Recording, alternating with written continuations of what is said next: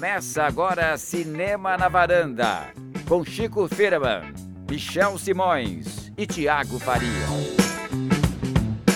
Varandeiras e varandeiros, começando na varanda, eu sou o Michel Simões, episódio número 167. Tiago Faria, Chico Firman, negócio arriscado. Tom Cruise, Tom Cruise. 1983. Quando eu falo de Tom Cruise, eu lembro de Chris Lume, claro. Opa! Chris Lume, você que batizou esse título, que negócio arriscado? Porque vamos dizer que nós vamos falar de dois personagens que fazem coisas assim, vamos resumir como trambique. Ótima muito resumo. bem, Cris, muito bem. Bom, vamos falar de dois filmes hoje. O primeiro destaque é o A Mula, filme dirigido pelo Clint Eastwood, que como a Cris já destacou, é o Clint fazendo trambiques. Depois entramos em mais detalhes de que tipo de trambique. Tiago, o que mais nós vamos falar hoje? Vamos falar também sobre Poderia Me Perdoar, um filme em que Melissa Macari faz trambiques. Ah! Chico Firma! Que dupla, É hein? nóis. Melissa e Clint e trambiqueiros. Melissa e Clint, você vê que, né? Você viu que o, o Clint Eastwood tá com 90 e quantos anos? 90 88. mesmo? 88. 88. Faz um cara de 90. Tá, tá, Tá ali, né, fazendo. Faz- fazia tempo que não aparecia, né? Em frente às câmeras. Fazia e se você 50 anos. espera ver assim o Clint Eastwood estilo Tom Cruise de camisa e cueca deslizando pela sala, olha que Não ficou muito longe. Olha que talvez você veja. Temos o Clint de cueca deslizando pela cama. Tem- tem- agora, se você, você quiser ver o Clint de cueca, esse é o filme pra você, A Mula. Anote bem. Anote a É, mula Fique, fique- na sua agenda. Se prepare-se. Falaremos sobre ele daqui a pouco. Daqui a pouco. Porque Mas antes, tem momento, né? Temos um, o, o tema da semana, porque essa é, afinal, Chico, essa é a semana de um certo evento hollywoodiano que um seria eventinho. Que nós estamos falando há seis meses dele. Seria o, o cantinho dele, né? O Oscar! Ah. Ê, Vocês deram confirmar no Face, gente? Não, é, nossa, não, não fiz isso, eu esqueci. O pessoal vai achar que eu não vou, ó. Cris, Saco. Cris, Tem eu o preciso- interesse? Preciso mandar o smoking pra lavar, Cris, me lembra? Pois é. Exato. Na noite de domingo, é claro, estaremos na Rede Globo, mas antes disso, Nós não estaremos na Rede Globo, mas o Chico Firman Ah, é verdade. É, estará é, na Rede quase, Globo. Quase isso.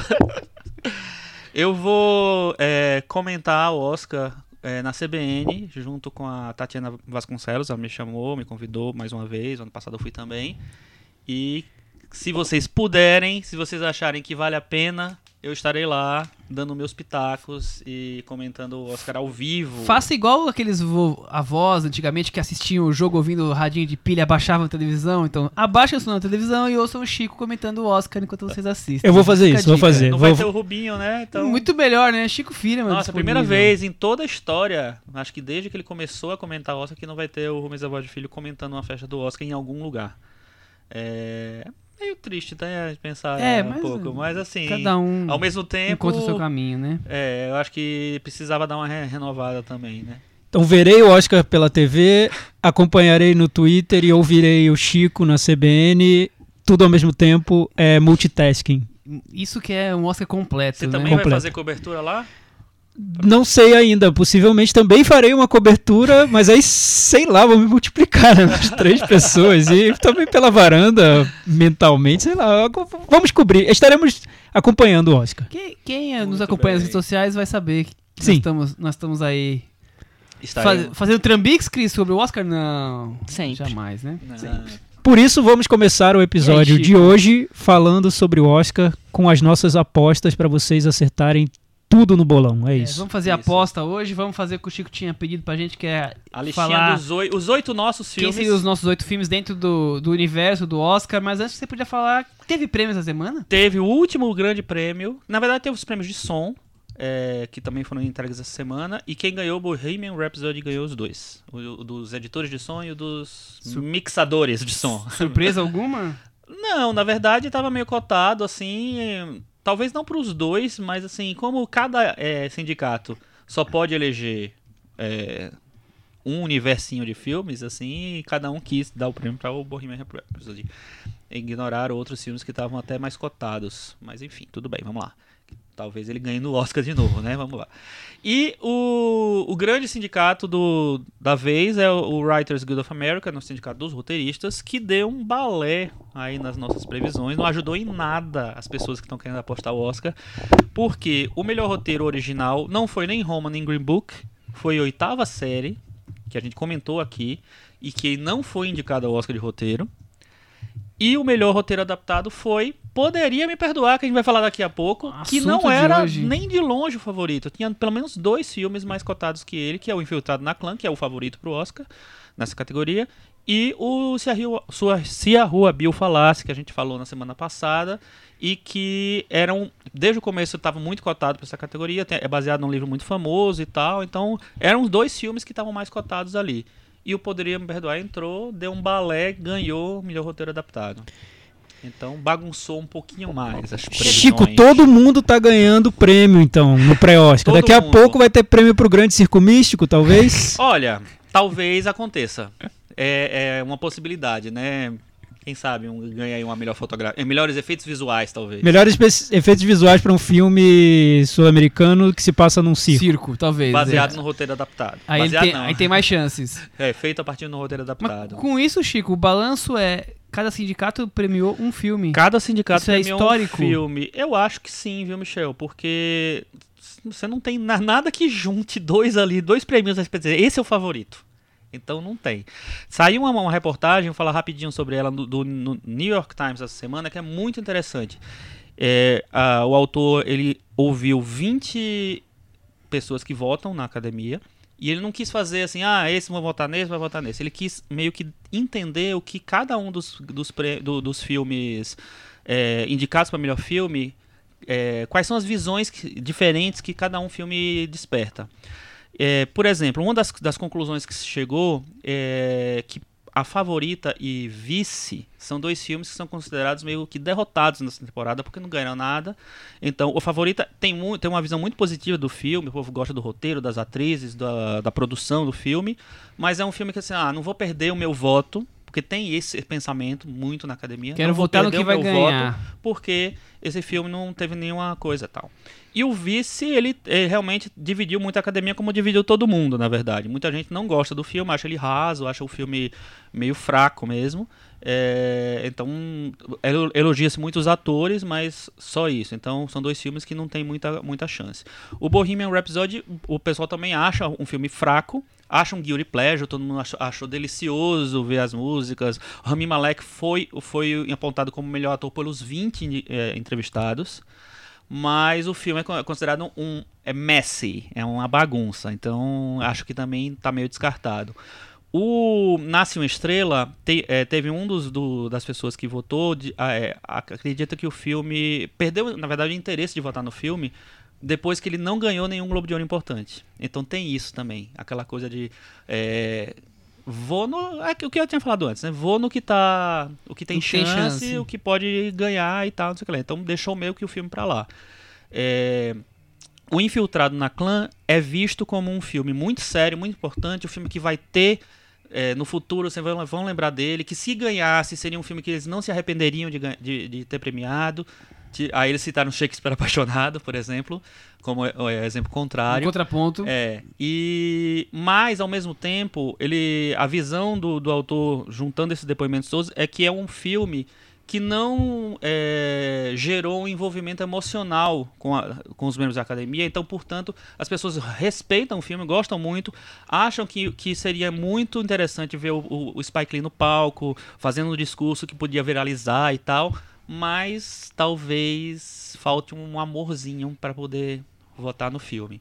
É, o, o Green Book, é, muita gente amou o filme na academia, amou, adoro, adora o filme mesmo, não, não comprou tanto esse discurso de racismo, mas é, deixa eu lembrar.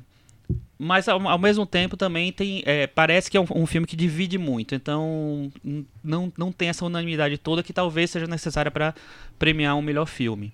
É, o Pantera Negra tem umas coisas interessantes, porque as pessoas gostam do filme, no geral. É, muito, quase todo mundo falou que ia votar nele nas primeiras posições. Mas ao mesmo tempo tem um pensamento que é tipo assim. Eu não vou. Que é engraçado, que não é exatamente o que a gente pensava. Tem, tem, tem um cara que é citado que ele fala, não, filme de super-herói e tal. Aí depois ele fala que nem viu o filme. É, então, a gente acha que esse seria o, pior- o- o- grande preconceito em relação ao Pantera Negra. Mas não, o, o discurso maior é tipo assim: é um filme da Marvel, a Marvel é da Disney. A Disney foi quem, é, foi quem tá é, tomando conta das bilheterias e transformando os outros estúdios, as outras produções em fracassos. Então a Disney é a culpada disso a gente vai dar um Oscar pra Disney, sabe? Ela já tá ganhando rios de dinheiro.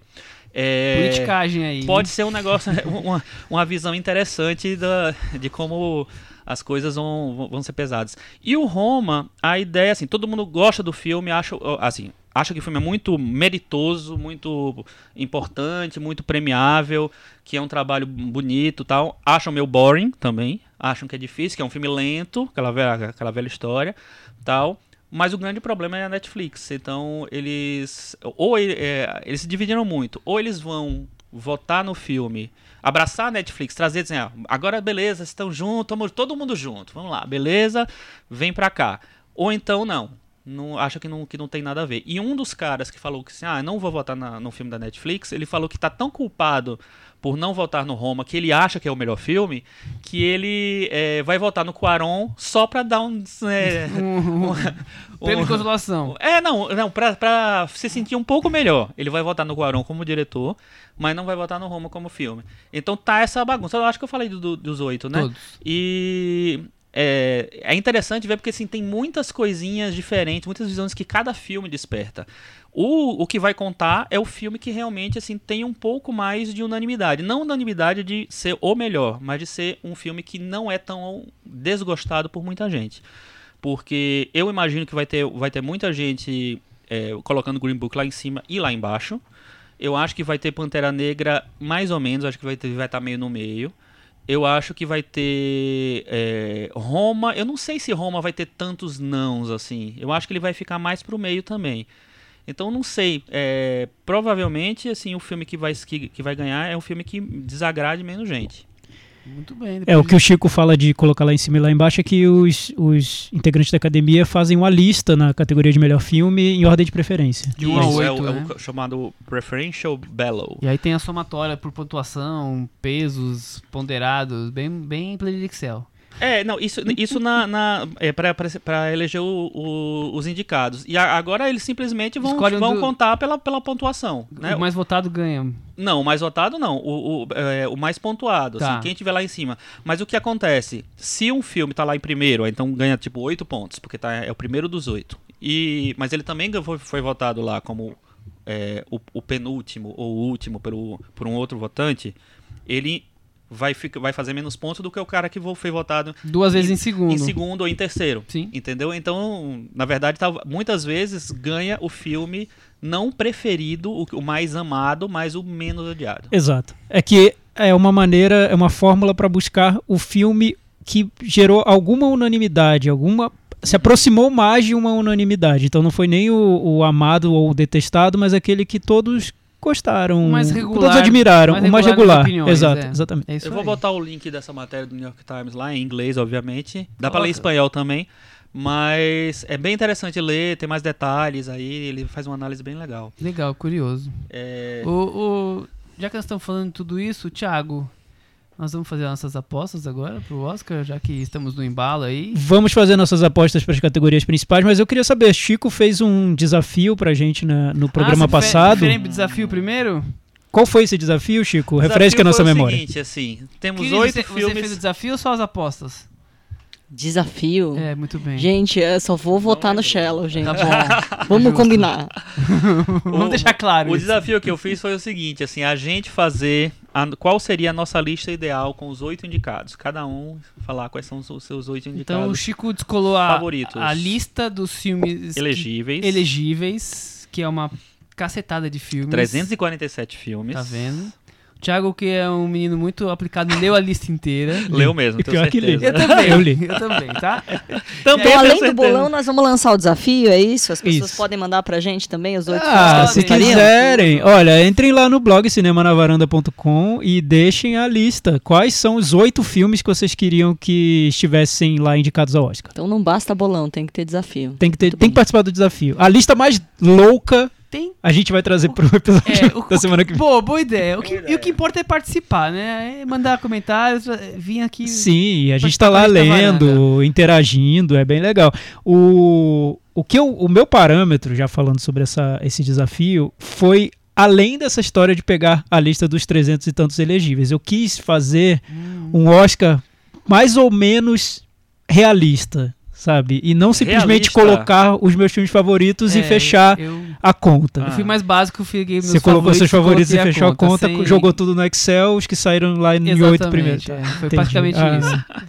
Desculpa aí, mas, mas a sua é mais interessante, só lista. Então Não. traz pra gente aí. Não, Quais são os não, oito que você é que imaginou? todas- todas são- são interessantes. Todas são válidas, Todos os né, critérios bicho? são, são legais. E, e é legal, é interessante que, a, que tenham, a gente tenha adotado critérios diferentes para estabelecer, porque, imagina, são, agora são mais de 8 mil pessoas votando no Oscar. E cada um vai pela sua cabeça, Com gente. Eu vou, ah, vou fazer os que tem mais chance, vou fazer os que são os mais que mais representam Hollywood, os que, os que eu gosto mais e tal. Eu posso Enfim. dizer que a minha lista nunca seria a lista, a lista final de oito indicados, mas nunca. Você quer começar? bicho? Não, porque tem poucos americanos na minha lista. Começa você, Thiago. Seria um Oscar totalmente Seria o internacional. Festival de Cannes, prova de Oscar, né? Provavelmente. Seria o Bem, festival o- de cana, então eu ia tomar um, uma- um porre e votar no Oscar. Eu, eu fiz mais ou menos, meio a meio, então é, meio, é bem meio realista e meio fantasia. ah, olha aí, fantasia, ó. tá? A verdade se revelando. É, mas eu acho plausível mu- pro tempo em que a gente vive e tudo Era mais. possível. Eu essa deixaria- O tempo que a gente vive, É, importante, É um tempo de diversidade, né, Chico? Muito bom. De Sim, abrir a boa, cabeça. boa. Ah, pra então votou no Fred Mercury. É, Bohemian Rhapsody em primeiro. Não, é, são oito, né? O, eu deixaria quatro que estão na lista do Oscar, porque Ah. por motivos variados, o Roma, claro, é o filme que eu gosto muito e também por ser o grande filme da Netflix, um dos filmes mais elogiados do ano, merece estar lá, tem a vaguinha do Roma, Infiltrado na Clã também, Spike Lee merece, o filme é muito bom, também gosto muito, tá representando também é um tema que está muito em alta no ano, merece. Pantera Negra também, o filme da Marvel que conseguiu o seu espaço. Eu não tiraria o Pantera Negra do Oscar.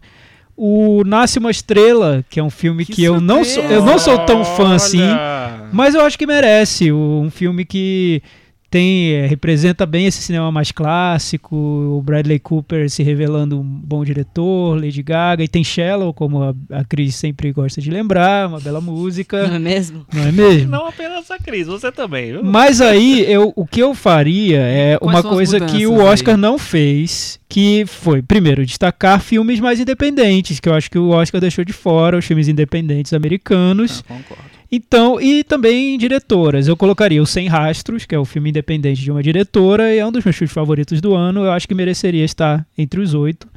O Oitava Série eu colocaria entre os oito também. Tá vendo? só? Porque ele Coming- representa não só o cinema, não só o cinema indie, mas um cinema mais jovem, um cinema que traz ideias ali que o Oscar parece que vai demorar ainda uns 10 anos para assimilar. Então, a oitava série eu colocaria entre os oito. Colocaria o First Reformed, porque representa aí um indie mais radical e, e um pouco mais ousado mesmo, que não fica naquela naquela ousadia de perfumaria da vaga Paul Thomas Anderson. Seria um bom representante da vaga Paul Thomas Anderson e não um representante fake da vaga Paul Thomas Anderson. Ah, E o oitavo aí eu arriscaria bem, seria aquele que entraria pra surpreender mesmo e mostrar que o Oscar tá se abrindo pro mundo, que seria o assunto de família do Coreeda. Muito bem, muito bem. Esse- Lista- essa é a minha lista do Oscar. curiosa. Gostei da sua diferente. lista. Inclusive, mas, assim, tem, tem um pouco da minha também. Eu E também, aí, Chico, traz a também sua. fu- fu- peguei alguns filmes que já estavam indicados, que eu acho que são importantes e tal, e outros filmes que eu gostei muito. Dos que estavam indicados, eu peguei acho que três só. Roma, também, Infiltrado na Clã, que eu acho que tinha que estar pela importância do filme. E Pantera Negra, por causa do, do papel do filme no ano e tal. Então, esses três. E aí eu já mudei totalmente, eu já fui pro, pro lado bom da vida, vamos dizer. É, eu colocaria Em Chamas, que tá lá. Não, não teve nenhuma indicação em chamas. Não, não teve. Não, tá lá na lista. Tá na lista, sim. É. Em chamas eu colocaria. E assunto de família eu também colocaria. Então já tem cinco, né? Isso. Aí eu colocaria Ponto Cego, que é um filme que eu adorei esse ano, achei muito bom. Seria É o o, meu indie do, sexto. o indie do Chico. É o Indie, é o indie Black do, do coisa. Dois, não, três Black já, olha, tá vendo, ó? É, Infiltrado na Clã, Pantera Negra e Ponto Cego. Seria o meu sexto. Meu sétimo é a oitava série, que eu também colocaria, porque eu acho que ele realmente ele representa o cinema indie americano, de uma maneira geral. E o meu décimo, o meu décimo é ótimo, né? O meu oitavo, eu fiquei na dúvida entre alguns filmes. Primeiro um filme que eu gostei muito Chico sempre enganando a gente. que né? foi o, o irmão, os Irmãos Sisters, que é do Ja- é Jacques Dualon, que ele foi pra Hollywood fazer... Jacques Audiard, desculpa. é, fazer o filme, e eu nem não esperava que ele fizesse um filme bom na vida, ele fez. É, eu gostei muito da animação Mirai, que tá de cada coisa, mas eu resolvi tirar todos desses dois e colocar o outro lado do vento. É ousado, ousado. Teríamos dois da Netflix, mas É. tá, tá pe- perfeito, Chico. Muito bom. Gostei da sua lista. O, o, o, o Burning e o Ponto Cego ficaram ali, seriam as outras duas posições da minha lista, mas eu tive que lista de 8 em 10. aí, Você viu que, Mas vocês viram que o. First Reformed ele estreou com um nome muito louco, né? A gente falou sobre isso A gente vai já, falar não? sobre isso mais, mais num puxadinho. num puxadinho. Ah, então tá bom. É, as- a minha lista de 8 é muito parecida com a de vocês, mas. Oh! Mas tem alguns filmes. Tem um filme, principalmente, que vocês vão surpreender, tenho certeza. Eu, eu, eu ia colocar o filme do Orson Welles, mas eu pensei que ele era meio ao concurso, que deixaria destacado, mas Ah, não, não é. colocaria ele como os oito. Cada um decidiu como Você- quiser, essa que é a, vontade, a regra, né? Não tem regra, A essa é mais legal, vai. exatamente. Então eu coloquei Assunto de Família, Uhum. Burning, Ó, Roma, ó. Cold War, Você botou a lista de filme estrangeiro na O Cold War seria possível. Eu Acho Seria- bem plausível. Aliás, ele quase é, provavelmente eu não, entrou, eu não né? duvidaria É, do que Cold ele War. sido- Ele quase provavelmente entrou. Aí, não tem filme americano até agora, né? boa- Aham. Aí, um indie, o meu indie seria Você Nunca Esteve Realmente Aqui. Vocês podem me apedrejar, vocês dois. Mas é, é o meu indie. Só não vai apedrejar porque é dirigido por uma mulher que eu não botei nenhum lá. Que bom. Nasce uma estrela, infiltrado na clã. E pra fechar a lista com a grande surpresa, a trama, filme francês, que tá lá na lista. Ah, a The Trama tá Workshop. lá? Se tá lá, eu posso Olha colocar. Legal. É isso. Laurent que bom. Canté. Lohan Kanté, exatamente. Cris, e você? Não sei, ainda não tem essa lista. Vamos, vamos deixar para o episódio que vem. Fala só um filme, Cris, que você colocaria. Um filme que é do seu coração. Primeiro colocaria. homem. Primeiro homem. De preferência que um filme que não esteja, pra gente hum, pensar aí. Gente, não, tem que pensar, tem que pensar. Eu não dei uma olhada nessa gloriosa lista. Vou dar uma Você, olhada com você calma. tem até o fim tá do bom, programa tá de hoje. Até o final do programa eu, eu trago. E agora vamos fazer as apostas, né? Escolhemos as. as que, que isso é no carnaval, é as. As nossas seleções. Não, as seleções. Ah, as categorias. as categorias, tá. categorias mais que consideramos mais importantes. Filme e direção, ator, atriz, coadjuvantes e filme estrangeiro. É, pode começar, Thiago Faria. Começar por que categoria, Vamos, Michel? vamos falar a categoria todo. Rodar a categoria todo É, eu mundo? acho que é legal, Melhor. é. Filme estrangeiro, Thiago. Roma. Roma vai ganhar. Roma vai ganhar, Chico, eu também acho. Roma. Cris? Roma. Então temos unanimidade que E estrangeiro é um filme que eu Roma. votaria também. É, eu também votaria. O, Eu eu, ainda votaria no tem, Assunto de família. Tem pessoas ali que estão achando que o, o, O Guerra o Guerra Fria. Fria tem chances, porque a academia meio que dividiria entre o Roma e o Guerra Fria, e aí daria os prêmios principais pro Roma e o prêmio de estrangeiro pro Guerra Fria. Mas eu acho que na hora do vamos ver isso não pesa, não, viu? É. As pessoas votam no, no filme que, ela, que elas viram, que gostaram, que É, acham que eu duvido que tenha muitos votos assim, mas mes- acho que mesmo assim o Roma vai ganhar. Mas se não, seria com certeza o ano de ganhar a Guerra Fria, se o Roma não tivesse ali. Pois E, é. Pelo menos eu imagino. É, eu concordo. É... Concordo com tudo. Atriz coadjuvante. Tiago, você começou, vai ser sempre você agora. Atriz coadjuvante, é, que a, a mais cotada é a da Se a Rua Bill fala. Eu, é. não, eu não, não daria o prêmio pra ela. Eu gosto da cena em que ela faz, que é boa no filme, mas eu não, não sei. Qual- quais, quais são as outras concorrentes? Tem as duas da favorita. Duas da favorita, a Amy Adams e a Marina de Tavira. Jesus, que difícil. Acho que eu, eu daria pra Rachel Weisz. Que ganhou o BAFTA. Weisz ganhou Eu o também BAFTA. gosto da Rachel Weisz. Mas quem vai ganhar? Ah, mas quem vai ganhar? A do Se a Rua Bill falasse. A Regina King vai ganhar, Regina King. mas você gostaria que a Rachel Sim, ganhasse. olha, já desvirtuei, tô falando É, que eu gostaria. é. Não, é que vai ganhar a Regina King. eu que é também acho isso? que a Regina King vai ganhar, mas eu também votaria na Rachel Weisz com uma pontinha de vontade de votar na Marina de Tavira.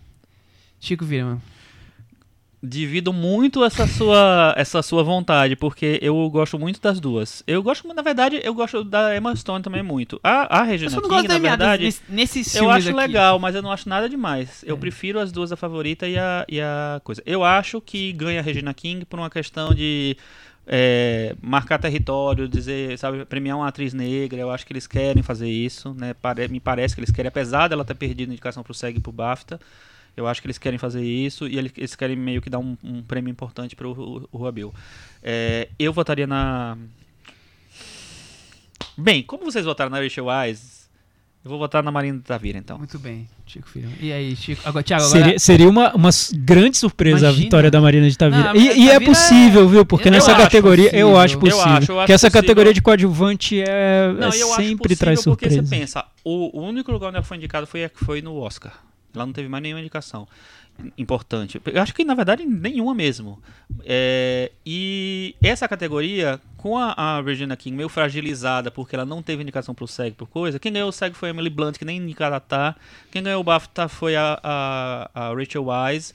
É, eu acho que tá bagunçado. Eu acho que tem chance de, de, de dar que- uma Amy Adams como um prêmio de consolação. Das principais foi- é a, é a que tá mais aberta. É, Eu imagino. eu acho. É engraçado Em que era a, fecha- a- a categoria mais fechada no começo Com- da temporada, abril, agora é a né? mais, uma É a das mais mais, aberta. abertas. E ator coadjuvante, Thiago?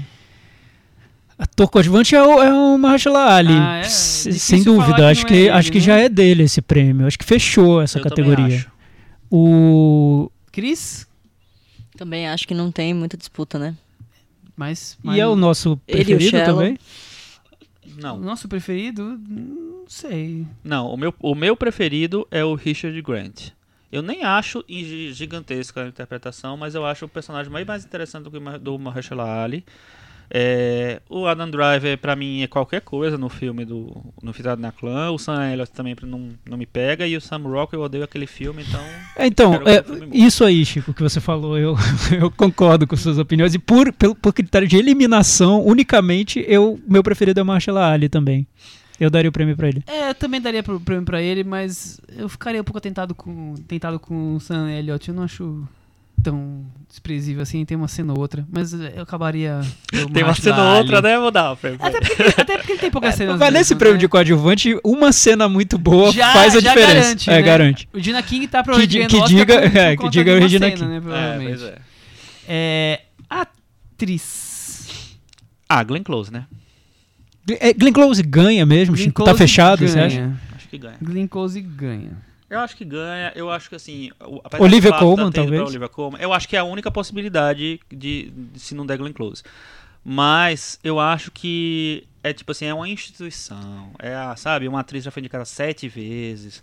É uma, um- uma atriz que o povo ama. Eu acho que. Acho muito difícil dar, dar outra coisa. Tem a bagunça de muita gente votando que entrou nova tal. Então isso pode, pode dar uma. Ah, ajudar a Olivia Colman. Mas mesmo duvido. assim, poxa, eu até fico na dúvida assim. Eu, a minha favorita é a Olivia Colman.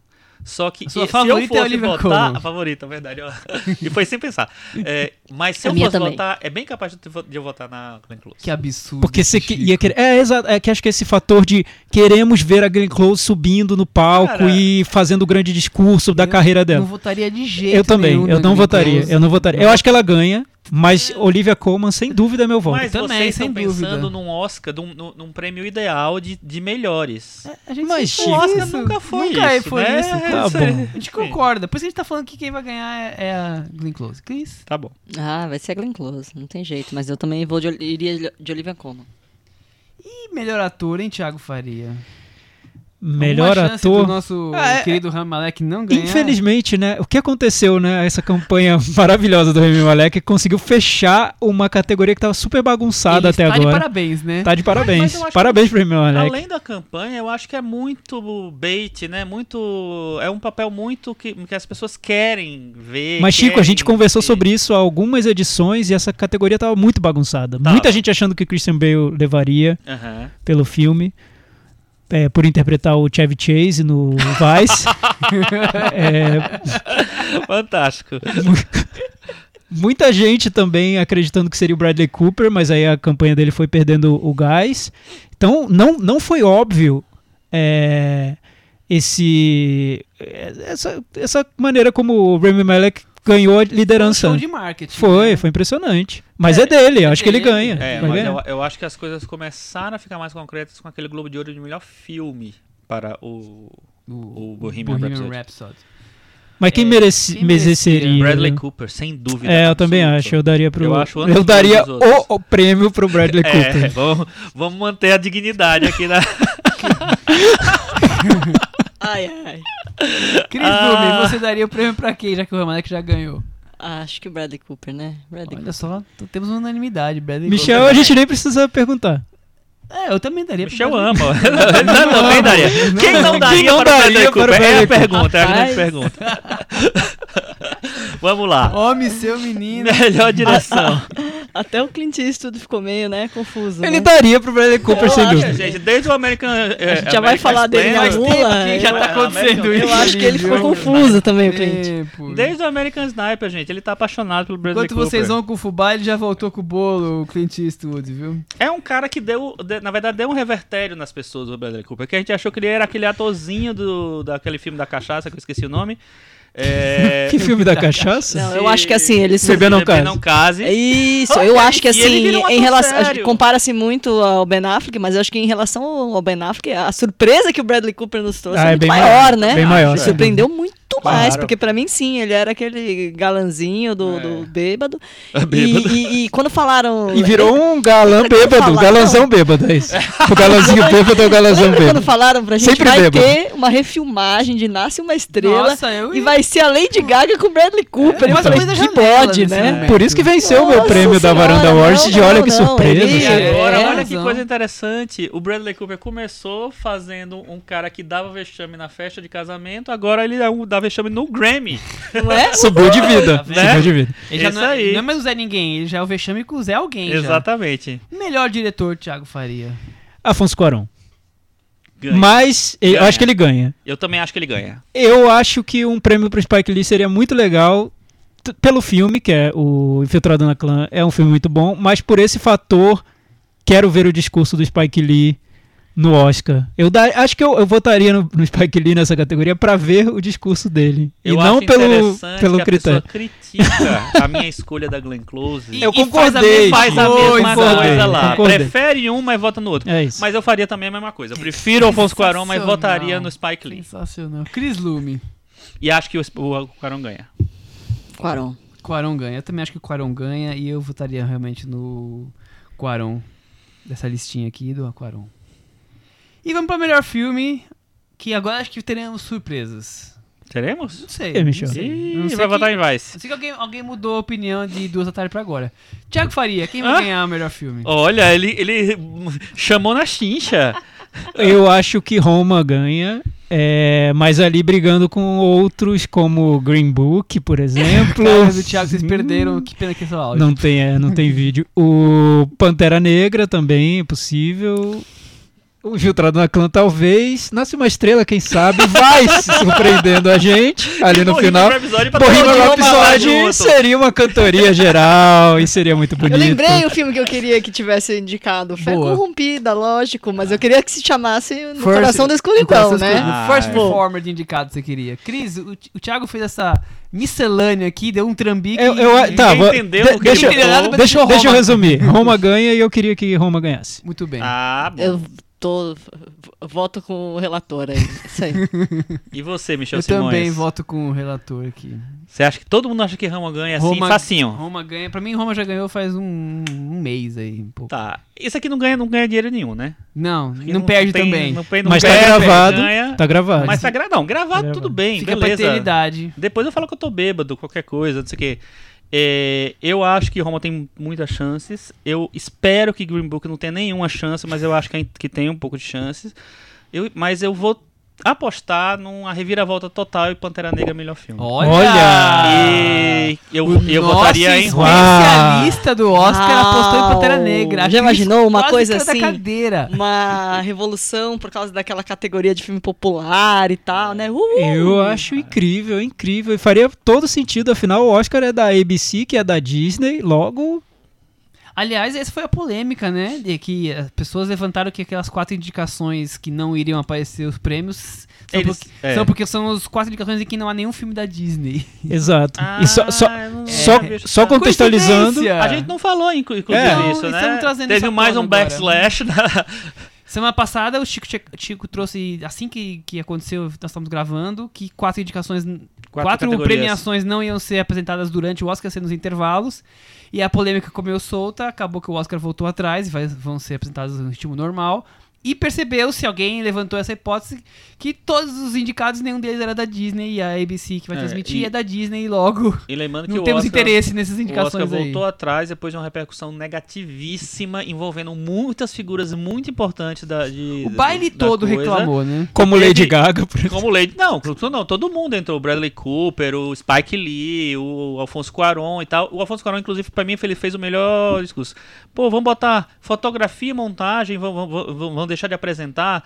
É, desde que o, que o mundo, que o cinema começou a produzir filmes, tem filmes sem som, tem filmes sem trilha, mas não tem nenhum filme que não tem fotografia nem montagem. entendeu? Então. Exatamente. Não- não E- dá. e- É, o, o Guilherme Del Toro falou uma coisa interessante também. Falou que é uma das poucas coisas que não é herança da literatura, do teatro, de, de outras artes. São coisas que são especificamente Cinematográficas. cinematográficas. Que criaram. que ele cinema criou. definiu como o coração da nossa arte. Olha que bonito, depois do coração na escuridão. Sensacional. Amigos se defendendo, afinal, o Afonso Cuarón tá super cotado Pra pra ganhar esses fotografia prêmios e iam aparecer, Exatamente, né? É, Exatamente, e então é lembrando que fotografia em inglês é cinematography. Então, É, olha tem aí, é isso, é. cinematography. É. Não pode é o deixar de prêmio que tem fora. cinema no nome. The Tá né? lá no heart- nome The Heart do of prêmio. Our Craft. No- no- nos últimos tempos até tem, o pessoal tem falado photography mesmo, mas cinematography é o, é o tradicional. Exato. E tudo fica como está então. Voltamos. Resolvemos tudo isso aí. E hoje Ok. é anunciado que o Queen vai tocar na festa do Oscar. Já. Que isso, É. Tá Isso bom. quer dizer o quê? É uma farofada, né? É uma farofada. Isso quer, uma- Quer dizer isso nada. quer dizer o quê? Isso quer dizer o quê? Quer dizer que o Rami Malek ganha. Só o ator. Malek E eu acho que ele vai. Vai cantar com o Adam Lambert Eu acho que ele vai aparecer no meio da, da É, apresentação. Vamos aguardar, A Bette né? Midler foi anunciada que vai cantar a música do, do Mary Poppins, porque é provavelmente porque a Emily Blunt não segura um vivo. Pode ser. Pode ser. E os os- as outras todas estão confirmadas, menos até agora não foi confirmado o Kendrick Lamar no All the Stars, da música do Pantera Negra. O único que não foi confirmado ainda. Não Nossa, sei e se a é- ideia inicial era que fosse só a Lady Gaga e o Kendrick Lamar, né? Então, Naquela, naquele começo da polêmica. Mesmo assim, eu não sei se é agenda, não sei se é pra dar surpresinha no final. Enfim. Vamos aguardar, né? Feitas as apostas, agora agora. já entregamos os vencedores pra você. Ah, e eles anunciaram outra ouvinte. coisa também hoje, desculpa. Eles anunciaram que os clipes de melhor filme vão ser, vão ser apresentados por pessoas que não são do cinema. A única pessoa que. Eu acho que foi a única que foi anunciada hoje é a, a Serena Williams. Vai apresentar um dos clipes de melhor filme. Muito bem. É, não Com sei qual o certeza- sentido disso, Com mas não certeza né? é uma tentativa de chegar a um outro público. chegar em públicos nunca vamos antes navegados, né? Gisele Bündchen, talvez. Uma, uma loucura. A gente, tá- a, gente tava, a gente tava assistindo ontem um programa sofrível aí na TV e tinha um. Tinha um. um na Ellen DeGeneres tinha um. Como chama? Um namoro na TV entre a Naomi Osaka, tenista. Número um do ranking. Número um do japonesa. ranking, né? A japonesa número um no ranking do tênis, com o Michael B. Jordan. E aí o apresentador não sabia nem quem, quem era Michael B. Jordan, achou que era o Michael confundido, Jordan achou que era o Michael E o que, Jordan. e o que tal. isso significa? Então, era, era Ellen DeGeneres tentando fazer esse, esse encontro que não fazia o menor sentido. Então eu falei, Mas ah, é deve, aquele quadro que deve ela, ser que nessa- nessa linha. Isso, dois. isso. Ah, é. deve ser nessa linha aí de, De- de tentar integrar toda, todas a- a- Ah, entendi. os A- polos de celebridades existentes no planeta pra tentar atrair audiência. Aguarde Marcia Goldschmidt ou Angélica em Estrelas. Maravilha. do tipo. Mas Maravilha. esse quadro da Ellen é bem engraçado. Teve uma vez que foi a Hillary Clinton. Aí é, eles começaram a botar uns caras bonitões e tal, não sei o quê. Depois começaram a botar várias mulheres. E aí apareceu, apareceu Michelle Obama pra ela escolher e tal. Foi, foi bem interessante. Ela ficou com a mulher, não Não, qual foi. Nessa, eles, ela escolhia. Ela escolheu o Michael B. Jordan, acho que antecipadamente. Eu não vi, a gente só viu um pedacinho do quadro, né? tá. Mas é um programa pra não ver. Ah, que que é isso? Nossa, não o da Ellen, o programa aqui no Brasil que tava falando, um programa de tênis. Ah, é. tá. Eu achei que era outro. Não, não, da Ellen, tudo tranquilo. Vamos Não. parar um pouquinho de Oscar, relembrando apenas que o bolão da varanda está já aberto, já está aí com mais de 100 pessoas participando, então por Olha. favor, vocês Ah, participem. Algumas Os- pessoas me, me falaram, me, Os, os links estão no- nas redes sociais. no Quem Twitter, ganha o bolão. Quem ganha bola ganha, Ganha o um pacote de ações da varanda. É isso. Vamos falar de Amula? Vamos falar de amor. Chega de falar de Oscar por hoje, ou, ou por agora, porque nós vamos ter que falar dele de novo daqui a pouco, com Poder Me Perdoar. A Mula, filme dirigido por um desconhecido de nome Clint Eastwood, Clintão, americano de São Francisco, 88 anos. Melhor republicano da história. melhor pessoa do Partido Republicano. Não, não Além partido, do né? Fred Rogers, né? Do... É, mas aí depois você bota o Clint aí pesa, né? Um É. pouco mais. Quer- É. Queremos o Clint mesmo, né? É, só pra relembrar, nós falamos de dois filmes dele, já como com o tempo vai passando, a gente já vai criando uma certa Arquivo. um certo caldo, um certo arquivo. Temos arquivo né? já. Então nós falamos de de Sully no episódio número 52, um- chamado Sobre Cowboys e Pilotos. E também tivemos um top 5 da carreira do Clint, então quem quiser saber o que a gente acha dos filmes do Clint e tudo mais, tem lá o top 5 de, de cada um de nós. E no episódio número 117, conhecido como Fora dos Trilhos, falamos sobre o último filme dele, que foi o 1517, 1517 Trem para Paris. Uhum. Então acho que a gente não precisa ficar muito relembrando o Clint. Vocês querem falar alguma coisa sobre a carreira desse jovem? Não, acho que não. Você quer? Que- Quem ficar curioso, corre lá, né? Nesses episódios. Vamos pra sinopse, então. Air Stone Clint Eastwood. é um premiado criador de flores que sempre foi ausente da família e preocupado com o seu trabalho apenas. Falido, ele encontra um trabalho fácil: ser uma mula para transportar drogas em sua caminhonete, enquanto tenta recuperar o tempo perdido de seus erros do passado com sua família. Tiago Faria. Sim, bem, bem explicadinho, Michel. deixando claro que. É um filme bem explicadinho, É, deixando né? claro que a mula é o sujeito que transporta drogas, não é uma produção da National Geographic, de jeito nenhum. É, e o filme foi inspirado numa história real, é, que foi escrita no, New York, no artigo do New York Times. É, o nome do artigo é A Mula de 90 Anos do Cartel de Si- Sinaloa é, sobre um sujeito que passou um bom tempo da, da vida ali durante o- os anos 80, 90, traficando sem que ninguém percebesse. E ele foi preso e depois e ele já, já morreu. Enfim. O projeto não foi, não se originou com o Clint Eastwood. O Clint Eastwood foi convidado para filmar um roteiro que já estava sendo desenvolvido. O roteiro é do autor do Gran Torino, Nick Shank, né? Nick Shank. Então, mas, a- mas apesar disso, é um filme que tem. dá pra a gente notar várias referências, tanto ao, ao cinema mais recente do Clint, quanto à a, própria trajetória dele, ao, ao estágio em que ele está na carreira. Parece um projeto pessoal. Pelo menos eu fiquei com essa sensação. Muito da sensação, né? É. Também tive. Parece mesmo. Esse Clint, né, ano a gente- passado o Clint fez dois filmes. O primeiro foi o Trem para Paris, que a gente comentou aqui no, no podcast também.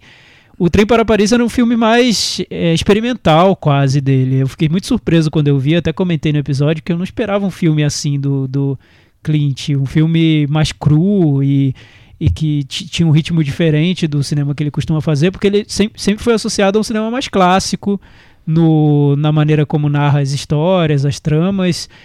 É, mas ao mesmo tempo ele tem traços muito modernos que, que pontuam esses filmes mais clássicos. E, e o Amula é um filme que para mim representa muito esses dois lados do Clint, porque ele conta uma, uma trama com início, meio fim, bem tradicional, mas tem momentos ali no filme, opções que ele faz que são bem é, estranhas para o material que ele está filmando principalmente na minha opinião, o tom do filme, que é um tom muito leve, é quase um tom de comédia, é, e também como ele acompanha um personagem que é seria um personagem amoral, detestável, mas que na visão do Clint vira um, Um senhorzinho fofo. em grande parte do filme. Então é um filme que tem esses dois lados do, do, do cinema do Clint, que é um lado muito clássico e outro lado moderno, surpreendente. Muito bem. Cris, o que você achou de Amula? Pra mim, a mula tá, assim, bem conectado com o Gran Torino, né? É a, a sensação de que ele consegue chegar, num, no sentido dele chegar num, num filme que é aquele veículo perfeito pra ele, né? Ele como ator, como, como diretor e tal. Nesse, ele até falou, não, mas vamos fazer um filme, mas que possa ter uma festinha pra mim, pra eu dar uma curtida, né? Pra eu dar uma relaxada. A, sens- a minha sensação é essa, de que. Porque, assim, quant- quantos papéis maravilhosos para atores de 90 anos existem no cinema hoje, né? Só ele mesmo consegue criar um papel tão Exatamente. complexo para ele mesmo. A gente fala muito de, de papéis para mulheres, às vezes, né? Ter papéis mais complexos, assim. O, o caso dele também eu, eu vejo isso, né? Ele ela- ela- elabora todo um todo e assim é, é- é muito né do, do, do, do velhinho atormentado egoísta que sempre viveu para ele mesmo e que vai passar por uma jornada de transformação em que ele vai voltar o olhar dele pro outro. Eu acho que tanto o Gran Torino quanto a Mula Se comunicam. se comunicam nesse sentido, assim, tratam disso de alguma forma, e ele ainda vai em busca de uma discussão atual nos dois, né? Naquele momento, ele, o, o Gran Torino vai falar um pouco de, de imigrantes tal, e aqui também ele vai falar do- dos mexicanos, do, do cartel. É, então é isso, né? Ele tem aquele tem um tem um, moralismo ali dele, um sentimentalismo dele ali no, meio barato ali nos dois, mas ele, ele consegue te, te não sei, ele, ele consegue ter, ter o carisma e Cativa, e te né? Ele é prender, muito e de te cativante. cativar e, e te trazer ritmo e de ser aquele e de ser aquele anti-herói que te seduz, assim, né? E que você, e quando você vê, você tá torcendo por por ele claro. Então, ah, eu acho que é isso. Pra mim, na hora que eu tava assistindo, eu lembrei de, de, de Gran Torino na hora. Não tem muito como não, não fazer essa, essa ligação. E, mas, mas, por outro lado, também lembrei de outra coisa. Assim, se naquele momento, se, na- se no Gran Torino ele, ele era um, um assim, um, um cara muito mais cara agressivo, né? Sei lá, de, de, dar, de dar tiro e tal. Ele tá tão fragilizado nesse, né? Ele tá. Ele tá. Ele tá envelhecido sem medo de, de parecer envelhecido na frente da câmera, na minha opinião, assim. Então eu acho bem, bem corajoso nesse sentido. É, é, o, é o, o primeiro filme que ele faz como ator desde Gran Torino. É, acho que as comparações que ele mesmo são- dirige, porque ele fez um outro filme com, só como ator. É, não, dos filmes dele eu falo assim. É, é verdade. Trouble- Ele fez um, ele fez um Without, Without a Curve, With é, the uma coisa Curve. assim, With the Curve. exato. É. Ele. Então são, tem oito anos de diferença e tem, acho que tem muitas ligações realmente com, do, com o Gran Torino. É um, um filme centrado num personagem mais velho, então acho que ele se, ele se vê ali, então ele, por isso que ele pega o papel. É, é um filme que tem essa, essa coisa do cara meio isolado, assim. O Gran Torino era um isolado mais recluso e o outro era isolado da família, porque ele quer curtir a vida doidada. Então. de- de- a vida doidada. tá de boando. É, eu acho que tem muitas, muitas comparações. Então é, faz muito sentido ser o, o mesmo ro- roteirista, assim, que, tá, que esteja envolvido no- no- nos dois filmes, porque eu acho que tem, tem é, muitos paralelos. É, já a gente já tá falando, né, das nossas opiniões, assim, é o filme que eu mais gosto, dirigido pelo, pelo Clint desde Gran Torino. Todos que ele fez que ele fez depois, ele fez muitos, ele fez acho que uns sete filmes depois. Ele fez Invictus, ele fez aquele lá do Espírita lá, Além da Vida. Ele fez o, O American Sully, que a gente já falou. Sully. Teve mais um, mais outro que ele fez. O, que- o, o do trem e tal. eu acho que é um filme que ele mais volta para um, pra um, um, um Clint que eu gosto de ver, que é assim, é um roteiro muito simples. Os roteiros dele geralmente, né, dos filmes deles, geralmente são mais simples mesmo. É um roteiro muito simples, muito apoiado na interpretação dele também, na criação do personagem. Mas que ao mesmo tempo, eu acho que, como o Gran Torino, ele fala de coisas importantes, assim. É, o Gran Torino, ele termina com um ato de generosidade que você não espera daquele personagem é, generosidade, sei lá, dá pra ter várias interpretações daquilo. É, e nesse filme eu vejo meio que é, da maneira do Clint Eastwood, você tem que pensar que é um cara que tem 88 anos, que tem uma visão meio careta do mundo, mas ao mesmo tempo é um cara, sempre foi um cara meio humanista também ao mesmo tempo.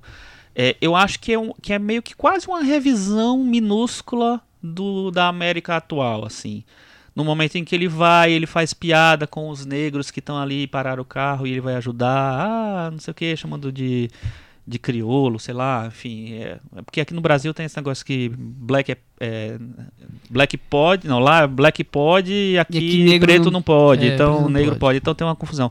Mas tem essa piada é, coisa, tem, tem muitas referências a essa coisa latina também, então é, é quase como se ele, ele criticasse um personagem que ele torna muito simpático também pelo, pelo a, a, visão que o cara tem do mundo, a visão mais tradicional que o cara tem do mundo. Então eu acho que tem que é meio complexo tudo isso, porque é um filme para se gostar, é um, um, filme que ele faz para gostar. É um filme que tem uma redenção do personagem, a volta dele para a família, essa coisa ele busca uma redenção, né? Não, que, enfim, quem vai ver. É, vai captar. Vai captar, vai entender que tem, é, tem um negócio complexo ali. Eu acho interessante ser complexo. Acho que, que não é legal, é legal que seja mais. É, menos básico. E tem essa, essa coisa meio. Sei lá, uma dicotomia entre, tipo assim, você tornar um personagem que está fazendo uma coisa completamente errada, um, quase, um, quase um criminoso como como um velhinho simpático, um personagem que você acha legal, ao mesmo tempo em que você está criticando todo, todo aquele esquema que está acontecendo ali. Eu acho um filme bem interessante, não esperava esse filme.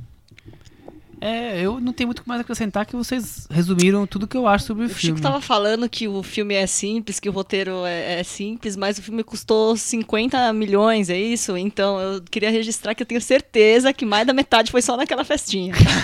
certeza. E no salário do Bradley Cooper. E no salário do Bradley Cooper, que era só que só entrou lá pra cantarolar cello ali na, na cafeteria e foi isso aí. Mas eu, eu gostei. Michel, você quer não, falar? Pode falar. Mas eu gostei do que o Chico falou, porque ele começou comentando a trama do filme. Realmente é uma trama que parece muito simples, né? Você e ele até parece que narra o filme para deixar tudo muito cristalino para quem está vendo. É uma narrativa clássica de redenção com traços de road movie do jeito mais é, direto possível. É a sessão da tarde. Nossa, é, é isso que eu, é a magia desse filme. Porque ele 100%, é simples, né? direto, clássico é, e falsamente simples também. Exato. Ele é simples, esse, esse é o ponto. Simples. Eu acho que ele é sim, ele parece simples na superfície, mas é todo falsamente simples em tudo, em absolutamente tudo. Ele compõe um personagem que é bem complexo e como ele faz essa confusão de ser o diretor do filme e estar atuando, é muito fácil você confundir uma coisa com a outra e, e criticar o filme como se o próprio Clint fosse um, um cara cheio de preconceitos e super ultrapassado e grosseiro. E não, ele tá confundindo tudo. Ele, é, existe o filme exatamente. que ele tá dirigindo e existe o personagem que ele tá interpretando. Eu acho, pessoalmente, eu acho que já é emocionante ver o Clint atuando num filme que ele dirige. Eu acho que sempre é especial para mim, porque algo, alguma coisa acontece quando ele, quando ele tá no dirigindo ele próprio. Algo ali, é. Não, então, e eu Porque acho eu, a imagem eu, dele. É, a imagem dele. eu nunca vi ele sentir ele tão fragilizado. É, ele tá mais assim. velho e ele Até tá. porque ele tá mais velho, é, óbvio. E ele, tal, e, ele, mas... e ele encarna aquilo. Tá, você nota a voz dele mais fragilizada, a postura. Me, me lembra um pouco o, o que o, do, esse nome do ator do, do Lucky, né? Harry Dean Stanton. O Harry Dean Stanton, exatamente. O que é a sensação? Essa coisa de não esconder nem um pouco a deficiência, já que a idade está trazendo ao corpo, né? É, mas Sim. o Clint eu acho que fica mais forte porque ele é uma figura muito mais conhecida, ah, muito tá, mais sim, amada. E, e, aí, é. e aí você coloca, primeiro, ver o Clint interpretando, para mim já é especial. Então, mesmo se o filme fosse tivesse um roteiro muito fraco e tal, aquilo, a presença dele já tra ele, ele tem um carisma ali que leva o personagem, o filme. Mas além disso, como diretor, ele tem um olhar que, que torna tudo. Ele dá, dá meios tons para tudo no filme. Sutilmente, de uma maneira que não é muito empurrada pro, pro espectador. Então, o personagem do que o Clint interpreta é um sujeito ranzinza, em vários momentos é detestável mesmo, porque ele, imagina, abandona a filha no dia do casamento para ficar no bar se divertindo com os amigos, enfim, ele, ele tem atitudes que são desagradáveis. É um cara muito individualista e às vezes meio sem noção mesmo. Ele, não, ele faz as coisas porque faz e ninguém tem, tem nada a ver com isso.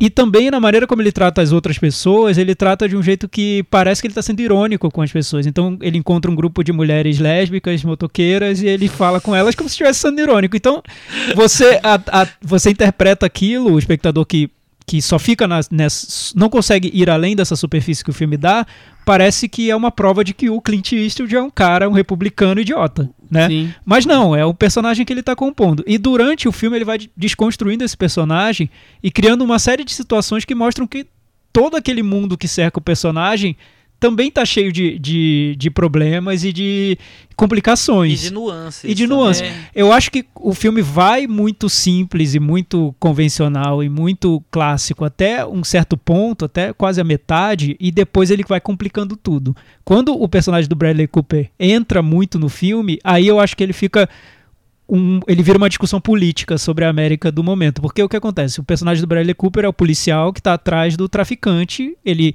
sabe que existe um traficante ali atuando, só que ele não sabe quem é.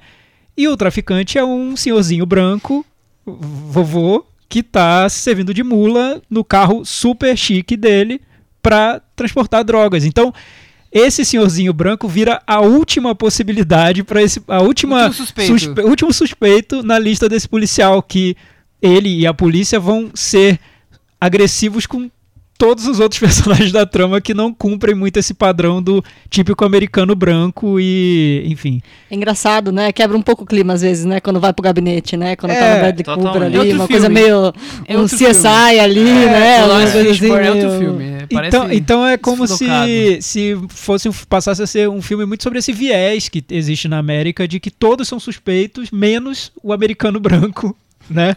É, eu- Vira um eu filme muito, eu acho muito que- atual Eu nesse acho sentido. que tem isso, mas isso. Eu, eu acho isso interessante, eu acho que isso tá realmente no, no filme. Eu acho que isso é, é até feito de uma forma meio desleixada pelo roteiro. Eu acho que o roteiro. Os filmes do, do Clint tem, às vezes, um roteiro um pouco desleixado. Ou meio, sei lá. Tão simples que, que deixa passar muitas coisas. Por exemplo, esse filme. Como é que as pessoas não, não, não descobrem a identidade de um, de, um, de um cara de 90 anos que tá virando mula lá se eles estão é, ouvindo as conversas das pessoas, eles não sabem nem o nome, entendeu? Então, É, acho que, tem uma acho, que da, acho que da parte, principalmente na parte É. final, o, o roteiro tem É. vários Outra furos coisa muito que eu grandes. acho truncada, por exemplo, assim, o filme ele vai construindo uma relação do Clint com o cara, o latino lá que vai tomar conta dele, o, mex- o mexicano que vai acompanhar ele, meio que. é, e depois desaparece com o personagem. Então acho que tem, sabe, podia ter um cuidado maior de afastar, de Não conseguir é, não é, é. reposicionar as coisas. Não é uma obra-prima Mas do beleza, cinema, eu também é. acho que esse- esses problemas acho que são bem menores diante do que ele consegue. Eu, eu isso você falou da comple- complexidade do, do personagem, principalmente nas- nessas coisas de como ele é, eu acho muito legal, porque tem uma cena que é a cena que, é, que faz esse remember de quando ele perdeu o casamento da filha, que é ele no bar. É, e aí é, ele, é, e é- ele o, o filme mostra ele se tocando que ele tá percebendo ou perdendo o casamento da filha. Então, e ao mesmo tempo ele não faz nada pra mudar aquilo. Então, tem uma. uma é, é muito mais complexo, que ele podia explicar. É- "Meu é Deus, amargo, tem né?" que ir lá atrás, entendeu? Podia ser mais simples. Não, não vou fazer isso. E podia ser tipo assim, bebendo aqui, tô nem ligando. Não, não tem. Tem uma. Sabe, tem uma coisa lá que o filme, obviamente, não vai desenvolver tanto porque não era esse o o coisa, mas assim, que você deixa. Você vê a, a complexidade da, da, da criação do, da- do personagem ali. Eu acho que tem vários momentos do filme que É, essas que- coisas simples, que tipo assim, não é só o cara que era o cara que queria curtir a vida que deixou a família. É um, é uma- sabe, tem uns tem motivos muito pessoais que às vezes não vão fazer sentido pra ninguém. Eu, eu É. vejo o filme meio que como a, a voz da experiência, em, trazendo conhecimento do que já passou da vida. Então é isso, dessa coisa simples de um senhor falido que, que encontra uma forma de ganhar dinheiro sendo uma mula, para um filme que discute é, a questão do preconceito, discute a questão da família e como você se relaciona com família e as pessoas que são workaholics ou que focaram mais em seu próprio mundo egoísta e depois se arrependem e tentam voltar atrás. Então é um filme que tem várias É nuances. questão ética de ganhar É, dinheiro daquele muitas, jeito. muitas. É. E, e com pequenas coisas, né? Sem querer, sem querer trazer lições de moral. Então você capta Sim. assistindo o filme. Se você perder, atenção, você vai perder talvez captar uns ensinamentos que o Clint está É, trazendo. nesse Inclusive o sentido- final, que, que eu acho que eu não vou falar agora, porque senão é, é um spoiler danado. Mas eu acho que o, o, o jeito que o filme termina é um baita. Uma baita resposta para a sociedade como, como um todo. Uhum. É, mas aí, se falar isso, seria um grande spoiler. Não, tudo bem, mas é, é- é interessante isso que você falou, porque assim, eu em relação a outros grandes filmes do Clint, assim, que são grandes filmes por vários motivos, é, que são muito celebrados, eu acho interessante que esse roteiro, apesar de ter muitos furos, é um, é um roteiro que eu acho mais complexo nesse sentido. Por exemplo, Menina de Ouro é um filme super clássico. Tem muitas coisas clássicas, tem uma história, um melodramão e tal, que ele faz de um jeito, assim, eu acho que a direção dele é maravilhosa naquele filme, mas eu acho um roteiro bem fuleirinho, vamos dizer assim. Nesse filme, apesar dos furos que tem no roteiro, eu acho que as coisas ficam é, são tão tem tanta textura ali nas nas discussões, nas pequenas discussões das coisas, que me, me dá uma, uma sensação muito de, de uma coisa muito mais complexa do que aquele, entendeu? Por exemplo. É, eu acho um, um filme bem, bem inesperado, na verdade. Eu não estava esperando mais que o, filme, o Clint fizesse um grande filme. Não sei se é um grande filme esse, mas assim, um filme que me envolvesse tanto. Porque ele vinha numa sequência de filmes que eu achava ou mais ou menos, ou não, não gostava. E esse me- realmente eu gostei bastante. Eu, eu já, já geralmente gosto dos filmes dele. Mesmo, mesmo dos que eu noto que não, que não me convencem tanto, porque eu acho que tem um. A maneira de filmar.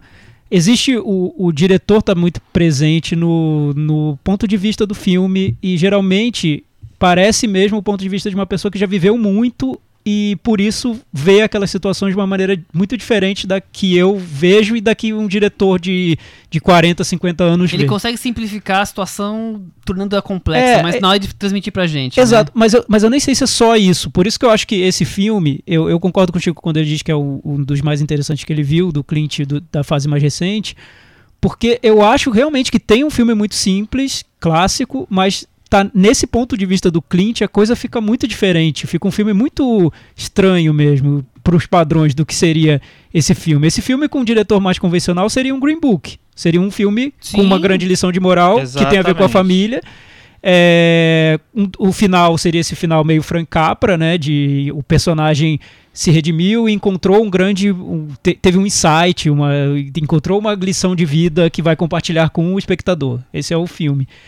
Mas do olhar do, do, do A Mula é um olhar de um diretor que já já viveu tudo aquilo, já, já vê a vida de um jeito muito diferente, já encara certas situações que a gente veria como situações trágicas, como situações corriqueiras, que vê com senso de humor coisas que a gente veria como grandes dramas, como situações muito tensas, como tragédias. Então, o que eu acho que é o grande diferencial desse filme pra mim, que faz esse- o filme ser muito ficar muito acima da média no meu ponto de vista é que você tem esse, esse filme agradável de se ver esse filme clássico do, do senhor que vai lá vender drogas mas ao mesmo tempo você tem o filme que é o Clint Eastwood interpretando essa situação no ponto de vista dele de um cineasta que já viveu muito e já viu muita coisa e que vê a vida de um jeito diferente. Então quando ele mostra o personagem do, do, do traficante indo transportar drogas e ouvindo uma música, cantando, cantaro- cantarolando, e a câmera se afasta, e o filme fica leve, o filme fica bonito. Esse Isso é o humor, Clint Eastwood é- mostrando, gente, olha, desculpa, mas eu já vivi 88 anos, não vai ser Eu- isso que vai me assustar. É, então, é, Always look to the bright side of life. então, assim, é, é, um- é uma- um privilégio que a gente tem, eu acho. Eu sinto isso quando eu vejo filmes do Clint Eastwood. É um privilégio ver um filme dirigido por um cara de 88 anos e que tem essa visão da vida pra compartilhar comigo. Porque eu não consigo ver isso num filme de um cara de 50 anos, de um cara de 40 anos, que veria essa situação como uma grande tragédia, que É. filmaria esse filme como se fosse um Breaking Bad da terceira idade. Não é um. Breaking Bad da terceira Ou idade. então uma comédia sarcástica. É, é um entendeu? filme leve, é um filme agradável, é um filme visto por alguém que entende que aquela situação é, é mais curiosa, mais cômica do que qualquer outra coisa. Duas Acho que essa, esse é o grande ponto, na minha opinião. Duas coisas que o Thiago falou que eu vou puxar. Primeira coisa, é essa coisa do- da idade do, do Clint. Assim, a gente até algum tempo atrás, a gente tinha alguns cineastas da- que eram mais ou menos da idade do Clint ou até mais velhos, que faziam filmes compulsivamente, inclusive, né? Mas que a gente perdeu. O Alan René a gente perdeu e o, o Manuel de Oliveira, que eu acho que é o- era o principal, que se deixasse ia fazer filme até 200 anos. Também, eh, também perdemos. Assim, a gente tem, que- depois do Clint, não lembro mais quem tem de- nessa faixa etária que tá fazendo filme ainda. É, a gente tem o Godard, e, e eu Mas, sinto é, muito Godard, isso o na. tá com Agni Vardar, Agni mais ou Vardar. menos E eu Ele tá sinto com isso- 80, É. Ele tá com 90 É quase, É verdade, cara. é verdade. Já, já vai muito mais. pouco além. Mas eu sentia isso nos últimos filmes do Manuel de Oliveira, sinto isso nos filmes do Godard, sinto nos da Agne Varda que é um ponto de vista de pessoas que já viveram muito, que não vão ficar se impressionando com qualquer coisa, que não vão achar tudo uma grande tragédia. É uma né? outra maneira É. de ver É. a vida. Por isso que é, é legal quando esses filmes aparecem e eu acho que deveriam, deveríamos ter mais filmes dirigidos por, por pessoas que já estão com mais de 70, 80. A gente quer esses Que pontos de vista. a vida. A gente fala em, em diversidade, mas isso inclui diretores que já são mais velhos, porque é, eles Agora- têm muito É, a então, trazer eu acho pro que é por isso que cinema. Eu tava te falando, eu acho difí- é, ele, ele consegue dar vida, achar um papel que é muito específico, é muito difícil de se ver assim no, no, no cinema, né? Dessa pessoa com 90 anos, ativíssima, aliás. É, É. porque, porque a gente, a consegue gente Hollywood um não dá muito sobre- dinheiro pra diretores nessa idade. Não, né? é, então, é, tempo. um, Eu- eu lembro né, que- um nicho do Eu nicho. lembro que Eles no final da carreira o. Billy Wilder queria continuar fazendo filmes e, e ele não conseguia que o estúdio bancasse um diretor de mais de 80 anos fazendo É, filme. são poucos. Não, Robert e é isso, e ele não tá. É o que o Thiago tá conseguiram. falando, ele não tá fazendo um papel do, do coitado, do que tá Não. sofrendo, do que É. tá morrendo, do que- né, ele tá fazendo um papel ativo. E acho que tem uma outra coisa que eu acho que ele faz uma autorreferência ali bem, bem sutil e tal. É, eu acho bonitinho que na hora que vai aparecendo, toda vez que ele vai aparecendo a- a- as corridas que ele faz, né? First run, fifth run, tem aquela letrinha De de, filme de, Oeste, de é, Velho Oeste, é. né? Porque é de, é de alguma forma é, As é o- origens de é as origens dele, né? Ele- é um ele sempre- cowboy de alguma forma É. ali, né? E acho que ele sempre dá uma leveza mesmo, como se falasse, É. gente, isso não é tão, tão sério É. assim, sabe? A vida não é pra ser levada tão a sério. Eu acho tão, tão bonito isso vindo de um diretor de 88 anos, né? Não, eu acho que ele que talvez- Talvez você esperasse né? um filme sombrio, né? Alguém que tá perto do fim da vida. E não, é um filme leve. Não, e é um filme que vê a vida de assim, jeito positivo. Ele, ele, ele se amula ali, ele não tem nada a perder mesmo, né? Se ah, os caras resolverem Exato. que não é, não é o dia dele mais, é Cris, isso aí, vida que isso, isso- se, se tem uma lição, é porque acho que a lição mais óbvia do filme, que é a lição francapra do filme, tem a ver com o relacionamento com a família, o quão é importante você é, manter vivo o laço familiar maior com toda a sua família, enfim. Mas pra mim o, o, que, o que mais foi, foi tocante foi ver esse personagem que não tem nada a perder mesmo, porque já tem 90 anos. Então é isso. Exato, Não, é. a vida tá, tá chegando ao fim. E o que você faz dela, né, quando a vida tá chegando ao fim? É, só o Clint Eastwood, com 88 anos, poderia tra- ter trazido esse filme pra gente de um jeito tão autêntico, tão verdadeiro. E corro o risco de, de, de me corrigir daqui a pouco e tal, mas eu acho a interpretação dele maravilhosa. Eu acho ele- ótimo. Eu Sim, acho ele ótimo. delicioso, eu acho que ele tá se divertindo e tá acreditando Ele emociona, papel. emociona Ele diverte, claramente te está se divertindo. raiva. Ele, ele então... Diga-se de É. passagem. E eu acho assim, eu acho a grande interpretação dele, talvez da carreira dele, porque assim, meio que é, é quase como se fosse um, um- uma homenagem a toda a tudo que ele fez e tal, né? Porque é aquele personagem, ele já tá com 90 anos, o, o personagem, mas é aquele personagem duro, mais autocentrado Mas e tal, vem, que ele fez muitas vezes Veterano na de vida dele. guerra, ele tá... E ao mesmo tempo, é um cara que tem a idade, né? Essa coisa que o Thiago falou, tem a idade. E eu acho que ele tá solto ali, ele se encontrou naquele personagem. Assim, Meu Deus, que personagem eu vou fazer? Eu vou fazer. Aí ele faz, eu achei ele ótimo. Ele tinha que ser indicado pro Oscar esse filme. É, eu achei também. Eu acho que é o filme que tem cara de resumo da de carreira, assim, de, De resumo da ópera mesmo. E Vocês se estão- Vocês estão falando, falando, falando, mas quando vocês tiveram a chance, vocês não colocaram a mula nos Oscars de vocês aí. É, eu- né? eu não, acho- mas eu tô falando dele, ele é, É, ator enfim. de cada Oscar. É porque, Ah, é bom, porque o filme ah, que tava bom. tão fora da, da discussão do Oscar, eu acho que deveria entrar, mas eu entendo, depois de ter visto o filme, não é um filme fácil de entrar em discussões de, Não, de de prêmio, nenhum. É um porque que chegou muito tarde também na É o que o carreira. falou, você vai torcer pro, pro, pro, pro, pro vilão, quase. Não, é um é um anti-herói ali. que é um ele personagem faz, é, difícil de, então. de você de, de destrinchar ali, desvendar, e ainda mais no momento que a gente tá vivendo, que Tem tudo um é lido como de um jeito Book, superficial. você vai co- colocar a mula, o velhinho que trafica droga, quer dizer, é difícil, né, a gente imaginar nos tempos atuais um filme... É que, o- é que o que é incômodo no é caso é que assim, eu, é, eu, eu concordo com o Chico, eu acho que não é tão incomum porque a gente teve o grande sucesso que foi Breaking Bad, que é a história de um cara comum que vira traficante, é, é basicamente isso. Mas o que talvez possa ser incômodo no Amula é que é tudo filmado com muita leveza. Então é o cara Não tem a tragédia do Breaking traficante, Bad, a exato, é o cara consciência, traficante né? Não tem curtindo a vida doidado mesmo, né? Óculos, óculos ro- é, é relógio Rolex, é esse nível. Mas mesmo assim, ele, ele leva, ele torna tão complexa a situação que aí você tem um desfecho, eu não vou contar também qual, mas que crava uma opinião muito, forte. do É, eu próprio acho- eu diretor. acho o final, o filme muito forte. É, enfim. Cris Lume, Meta Varanda? 7,5. E aí, Chico? Sete e meio. Nossa, vocês vão me matar. Eu vou dar oito. Não, será, não seremos nós que vamos matar você. Eu acho que eu não vou dar nota e vamos passar pro próximo Ah, bloco. meu Absurdo. Deus. Próximo Diga, bloco, Michel, qual é a sua nota? Poderia me perdoar? Seis, cinco, cinco e meio? Seis e Seis e meio, meio. com isso. Ah, seis e meio. Seis e meio é um Não, 10 do tá Michel. bom, é Nota ótimo. boa. Tá eu não achei que vocês iam tão altos assim. Com isso, a Mula ficou com 74 no Metavaranda e está super bem cotado este ano. Eu acho que é daqueles filmes que daqui a 10 anos as pessoas vão ver de novo e colocar lá no alto da lista dos filmes do Clint. Eu tô fazendo essa previsão, mãe de Ná. Muito Porque eu, muito eu bem. realmente eu acho que ele tem muita coisa ali que dá pra ser vista como resumo de carreira dele. Excelente. Então, paramos de falar de Clint agora e voltamos para um filme que tem indicações ao Oscar. Poderia Me Perdoar, dirigido pela Marielle Heller.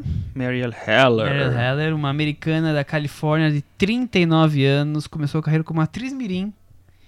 É escritora e, e diretora, começou com teatro, com não, nenhum filme assim destacado. Depois ela foi estudar mais interpretação e foi dividir a, a- a carreira entre atriz, escritora e diretora. É o segundo longa dela, se eu não me engano. O primeiro É. foi O Diário de um Adolescente. Eu já Isso. falei duas vezes sobre esse filme É, aqui. já destacou, né? Acho bem bom o filme, acho bem um Cama. Fade. É, mas é um caminhão fez, o caminhão Eu fez vi. meio sujo, então é diferente de não tem na, na coisa lúdica, eu acho um filme bem interessante. Você assistiu, Thiago? Cris? Não, não vi. Eu, eu assisti, eu não, não tive essa impressão tão positiva assim quanto do Chico. Fiquei, fiquei no, mais ou menos.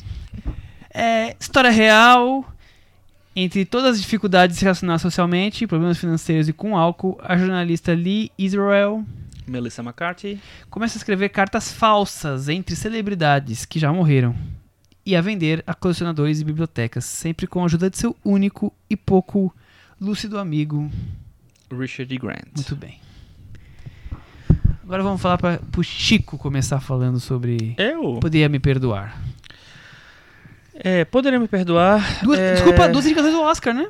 Três indicações ao Três Oscar. indicações ao melhor Oscar. roteiro adaptado, melhor que ganhou, né, o prêmio do, do sindicato.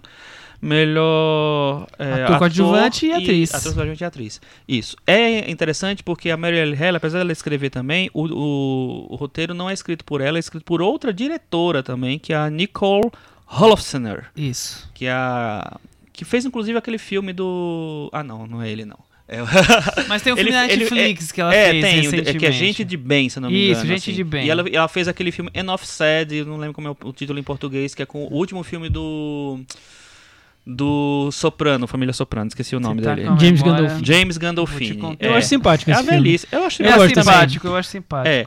Então, é interessante que tem duas mulheres, duas autoras, assim, é, que têm uma, carreiras já meio estabelecidas, é, escrevendo. Tem, tem um cara também que, que escreve junto com a Nicole, que é o Jeff Waite.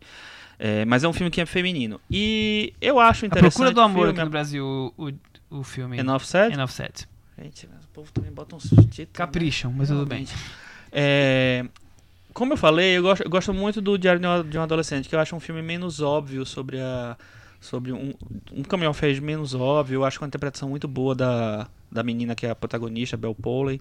É, e acho. E aí eu fui com uma certa expectativa eu ver o Poder Me Perdoar, ver a Melissa McCarthy no papel dramático e tal. Achei um filme bem careta. Achei um filme bem basicão, assim. Acho que ela tem que tentar seguir uma, uma. Sei lá, uma cartilha já meio estabelecida de biografia e tal. É interessante ver a, a, a Melissa McCarthy deslocada daquela coisa do lugar comum dela. Mas, assim, ao mesmo tempo, essa, é, é- esse interesse meio que esbarra em- no fato de que ela percorre aquele mesmo caminho de que todos os comediantes fazem pra fazer um papel sério. A mesma coisinha, não tem nada que eu veja muita, muita diferença ali. Acho um caminho muito, muito parecido com vários outros. É... Enfim, é isso. O- É, eu acho o personagem da, da, da Melissa eu acho interessante. Acho que a história é interessante. É um problema desse ano. Tem várias histórias interessantes e que, e, que foram contadas em filmes que não são assim. interessantes assim. É, eu acho muito mais legal do que o personagem da Melissa. Esse é o personagem do Richard Grant. Esse sim eu acho mais, mais curioso, mais deslocado e tal. E acho que é uma oportunidade de um ator que a gente já viu em vários filmes de fazer um negócio mais interessante.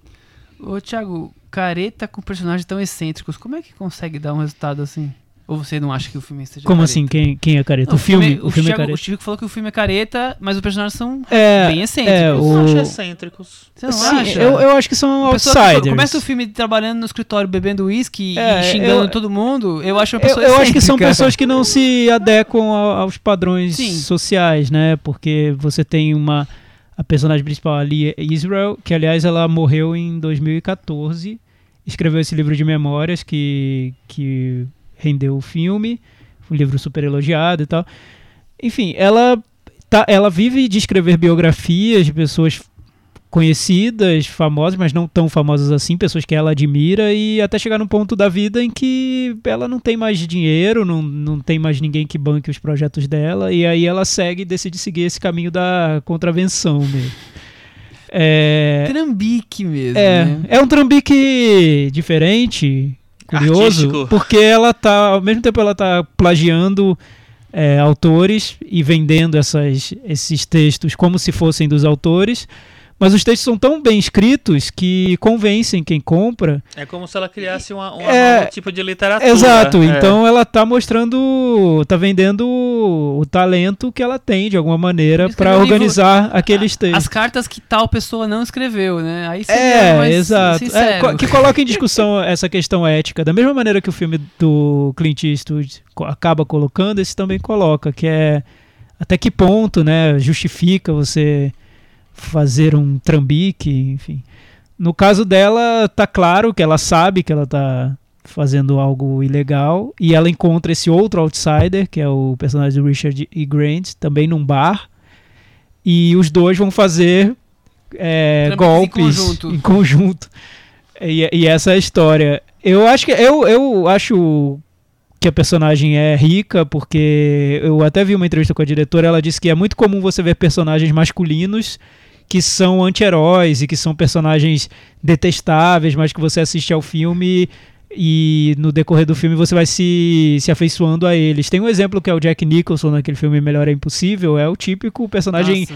ranzinza, chato, mas que no decorrer do filme Assisti você vai pra Cris, se aproximando é o dele. melhor impossível chato esse. É, ela tentou fazer uma versão feminina desse personagem e, que é, e que é legal, porque é raro, né? Você colocar a mulher nessa posição de outsider é, é, é incomum no, no cinema. Então tem um ponto aí de diferença no filme que, que poderia ser ter sido um ponto de interesse, mas realmente aí eu, aí eu concordo com o Chico. Eu acho que a maneira como ela filma é, é muito a convenção ali mesmo de você filmar de um jeito, entre aspas, elegante. O filme tem uma Sério? trilha, é, tem uma trilha jazzística, então parece meio que um, como se fosse um sub Woody Allen mesmo. Você tem uma trilha cheia de, de jazz, uns planos ali bem é, limpinhos, tudo, tudo muito organizado. Então o filme ele parece que Ele não combina com os personagens. é, ele não combina com os coisa. personagens. Ele parece estar enquadrando os personagens numa trama que é muito amarradinha, muito, eu acho muito que ela tenta quadradinha. fazer, eu acho que ela tenta combinar. Eu acho que ela tenta dar um, um tom meio seco pro filme, que é o, o tom da, da Melissa McCarthy, assim. Eu acho que talvez é, seja mais fora dessa coisa meio que esquisita, talvez. Mas eu acho que ela tenta pegar essa coisa seca, por isso que para mim, por isso que o filme é seco, assim. É, Mas, mas eu acho que, é- que- mas, mas eu senti isso até certo ponto, Chico, porque eu vejo ele seco, mas quando ele vai mostrar a amizade que nasce entre os personagens, ele tenta forçar, principalmente na parte final, a redenção desses personagens de Nossa, alguma isso maneira. aí, e então, aí vai é ficando puxado, um pouco viu? sentimental, né? É, eu acho problemático porque, é, primeiro, eu acho interessante essa ideia de construir uma- um loser, um- no caso, uma loser, mas que foge um pouco do padrão Sanders que a gente tá acostumado, né? Quer dizer, é uma loser, mas porque ela é antissocial, porque ela não acertou a vida profissional, não, teve um, um relance, mas não consegue se repetir. Ela é antipática, ela é solitária. Então eu, eu acho curioso essa construção sem ser o, o que nós estamos acostumados atualmente, que é uma coisa toda indizinha, né? Mas eu acho que ele, assim, só completando, eu acho que ele evita no, totalmente diferente de Sanders, com certeza, assim, mas eu acho que ele vai para um cinema padrão, um hollywoodiano clássico. E- esse é o É, problema. Aí ela é. tem dois personagens que eu chamei de excêntrico, o Chico não concorda, mas que são diferentes da, do comum, digamos assim, do seu, do seu jeito. Eu- só, pra, só pra esclarecer isso, eu falei assim porque, assim, eu acho Ah, que uma Outros escritora... adjetivos, pode não, ser. é porque eu acho que uma escritora aqui, eu acho que ela escrever com um copo de uísque é básico de É que escritor. ela tá, dentro do reda- ela tá dentro de uma redação ali, né? Com, É, mas- com 20 pessoas ali, É, né? eu não sei, eu não, eu não achei tão excêntrico assim, não. Eu acho, que eu entendi o que, você, o que que você quer dizer. Enfim, talvez seja excêntrico. E, e aí você, você coloca uma, uma atriz super conhecida como comédias e coloca ela ali dentro de, um- de uma caixinha bem arrumada dessa personagem com todas essas questões é, fora do, do que a sociedade enxerga como co- comum. E deixa tudo amarradinho, tudo, um filme todo certinho, como o Thiago falou, de planos limpinhos. Um filme é, que tenta ser denso, mas ao mesmo tempo ele é meio preso. Então essa personagem ela é cheia dessas situações diferentes, mas ela é meio durona, assim, não durona de masculinizada. Uma interpretação meio dura, meio sem, sem swing, molejo, sabe? Assim, eu achei tudo muito muito quase mecânico. Os planos mecânicos, a personagem mecânica. E o, o personagem do Richard Grant, que, que poderia trazer um pouco mais de alívio, claro, ele é um coadjuvante, mas pra mim ele, ele é só um trampolim, na verdade. Ele tá ali só pra aparecer algumas cenas pra personagem. Ele nunca. Você nunca entende muito quem é aquele personagem, além dele aparecer quase flutuando e tomar alguma coisa, falar alguma bobagem, cheirar uma, uma cocaína e sair. Quer dizer, eu acho que ele é muito mal. Ele é uma muito boa interpretação, mas muito mal utilizado pro filme. Que eu queria ver mais o Richard Grant ali.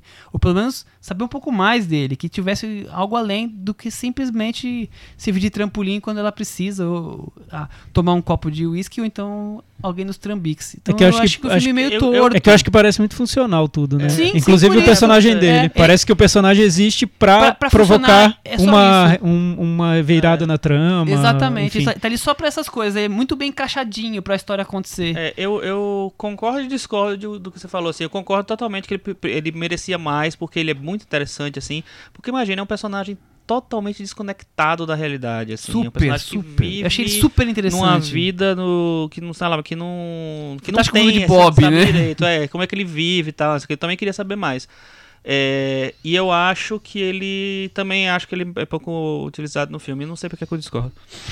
Não, você discorda porque você disse que gosta muito da atuação dele, né? Ah, eu gosto também, eu gosto. Eu achei bem interessante a atuação dele e, e o personagem eu achei muito legal. Então o problema acho que não tá nele, É. o problema tá na direção. É, que não dá ser, espaço pro personagem em É, respirar, E, eu não assim. sei se foi porque eu vi esse filme logo depois de ter visto o do Clint. E no, no filme do Clint você vê. É, porque no filme do Clint você vê a trama, né? O personagem, você vê o diretor comentando a trama e o personagem. Então você tem essas três dimensões, Nuances, né? dimensões. No Poder Me Perdoar eu só vejo trama e personagem. A diretora parece que ela só quer fazer a trama funcionar com aqueles personagens e ponto, acabou. E contar. E parece até que ela, ela tem. eu- como se tivesse uma dificuldade de, explicar por que ela tá fazendo esse filme, né?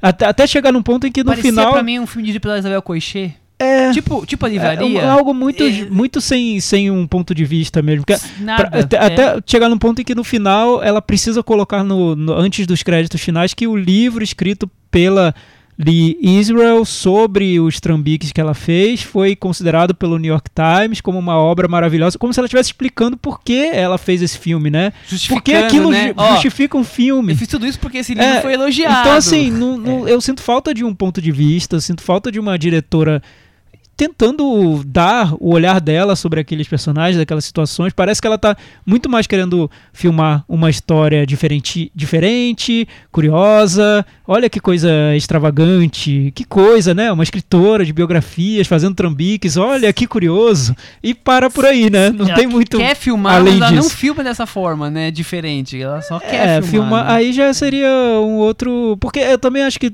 ela poderia ter feito um filme sujo. Poderia, mas um filme sujo, sem um ponto de vista, também me desagradaria. Porque eu acho que falta. O, o que, o, o que ela quer dizer com isso, com essa história? É só pra mostrar uma personagem outsider que cometeu trambiques num determinado ponto da, da vida?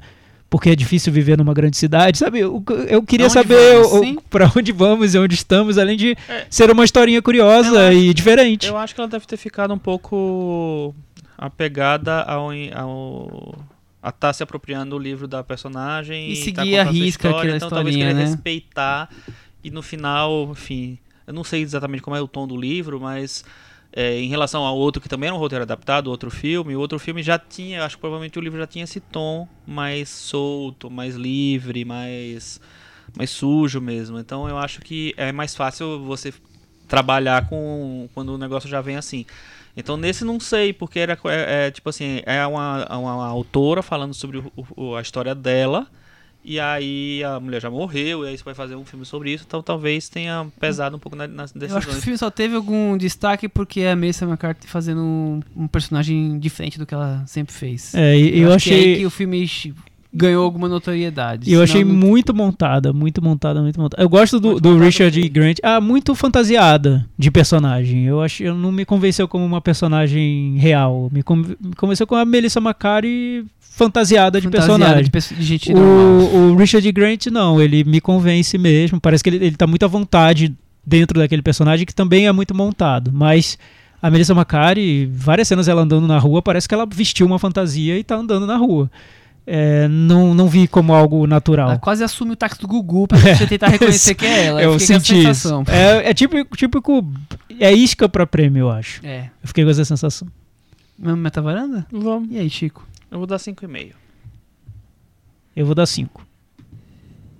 Vou dar 2. Eu vou dar nota 4 e com isso você poderia me perdoar? gente. Podia ser pior que isso, né? Podia ser menos. Ah, Ficou com 48 e caiu da varanda, Cris Lume. Que pena, né? É. Puxadinho da varanda. Tiago Faria. Thiago Que- Faria, que eu Você puxadinho. trouxe pro puxadinho no episódio de hoje. Olha, eu tô numa saga que o Chico já fez há uns seis meses, que é ver todos os filmes do Oscar. Seis. Eu tô tentando completar minha lista de filmes que estão aí Parabéns, disponíveis e maratona. tentando assistir a todos. Não sei porquê, né? Mas enfim, tô tendo bo- boas surpresas nessa minha jornada rumo ao Oscar. E principalmente na categoria de documentários. Vocês já tinham falado aqui numa edição passada sobre o Mind the Gap, que vocês gostaram. Sobre skate. Do, do, do filme. Eu é assisti. o diretor. É, e eu me surpreendi com o filme, eu gostei dele. É um filme de um diretor jovem, então é, até por isso ele tem algumas. Ele, ele é imaturo em vários aspectos de narrativa, na maneira Mas como até ele. a imaturidade é, É, interessante. tem um frescor no É. filme que eu acho que Uhum. supera tu- tudo que ele tem de, de problemático. E é pra quem tá querendo ver um filme sobre mudanças geracionais, sobre como é crescer, da sair da adolescência entrar na, na idade adulta, esse filme é, é exemplar, eu acho, porque ele conseguiu uma proximidade muito grande com os personagens que são amigos dele, do diretor. É um filme acaba que é um filme sobre três amigos crescendo, O que eles têm em comum é o amor pelo skate, então são, são terem skatistas. crescido no mesmo bairro e depois É. cada um segue o seu caminho. E o filme aos poucos revela que todos tiveram algum tipo de problema na família. Eles são muito francos em relação a esses problemas, falam sobre isso no, no filme. O filme consegue imagens muito íntimas desses personagens. E aos poucos você vai notando que a tendência desses personagens de repetir problemas e vícios familiares que os tornaram vítimas. Então eles viram de vítimas, a- em alguns casos, a agressores. E o filme, como teve um, um tempo longo de, de gravações, ele consegue mostrar esse ciclo de uma maneira ao mesmo tempo compacta, é um filme que acho que tem uma hora e meia só, e muito profunda mesmo, porque ele acompanha as transformações desses personagens por muito tempo e com uma franqueza muito grande. É, para mim, entre os filmes de documentário que eu vi, é o meu preferido. É, eu recomendo, então, Mind the Gap. Muito bem. Acho Mind que temos muito que citar, já falamos do filme, né, Chico? É, o Mind eu gosto Gap, bastante, eu acho bem curioso interessante essas também. transformações É, todas. acho meio, meio cru, mas é isso que vocês falaram. É um cara meio que. É, pra ser cru, jovem, é um tá, skatista gravando outros dois amigos é, skatistas. é, acho né? que o grande Só que documentário. com tudo isso que o Thiago falou. É, acho que o grande documentário não foi indicado, que é o Want to Be My Neighbor, que é mais, a, a gente falou sobre ele também aqui já. É, um, é mais tradicional, mas tem um personagem tão incrível e uma maneira tão gostosa de que ele conta a história que eu, eu acho interessante.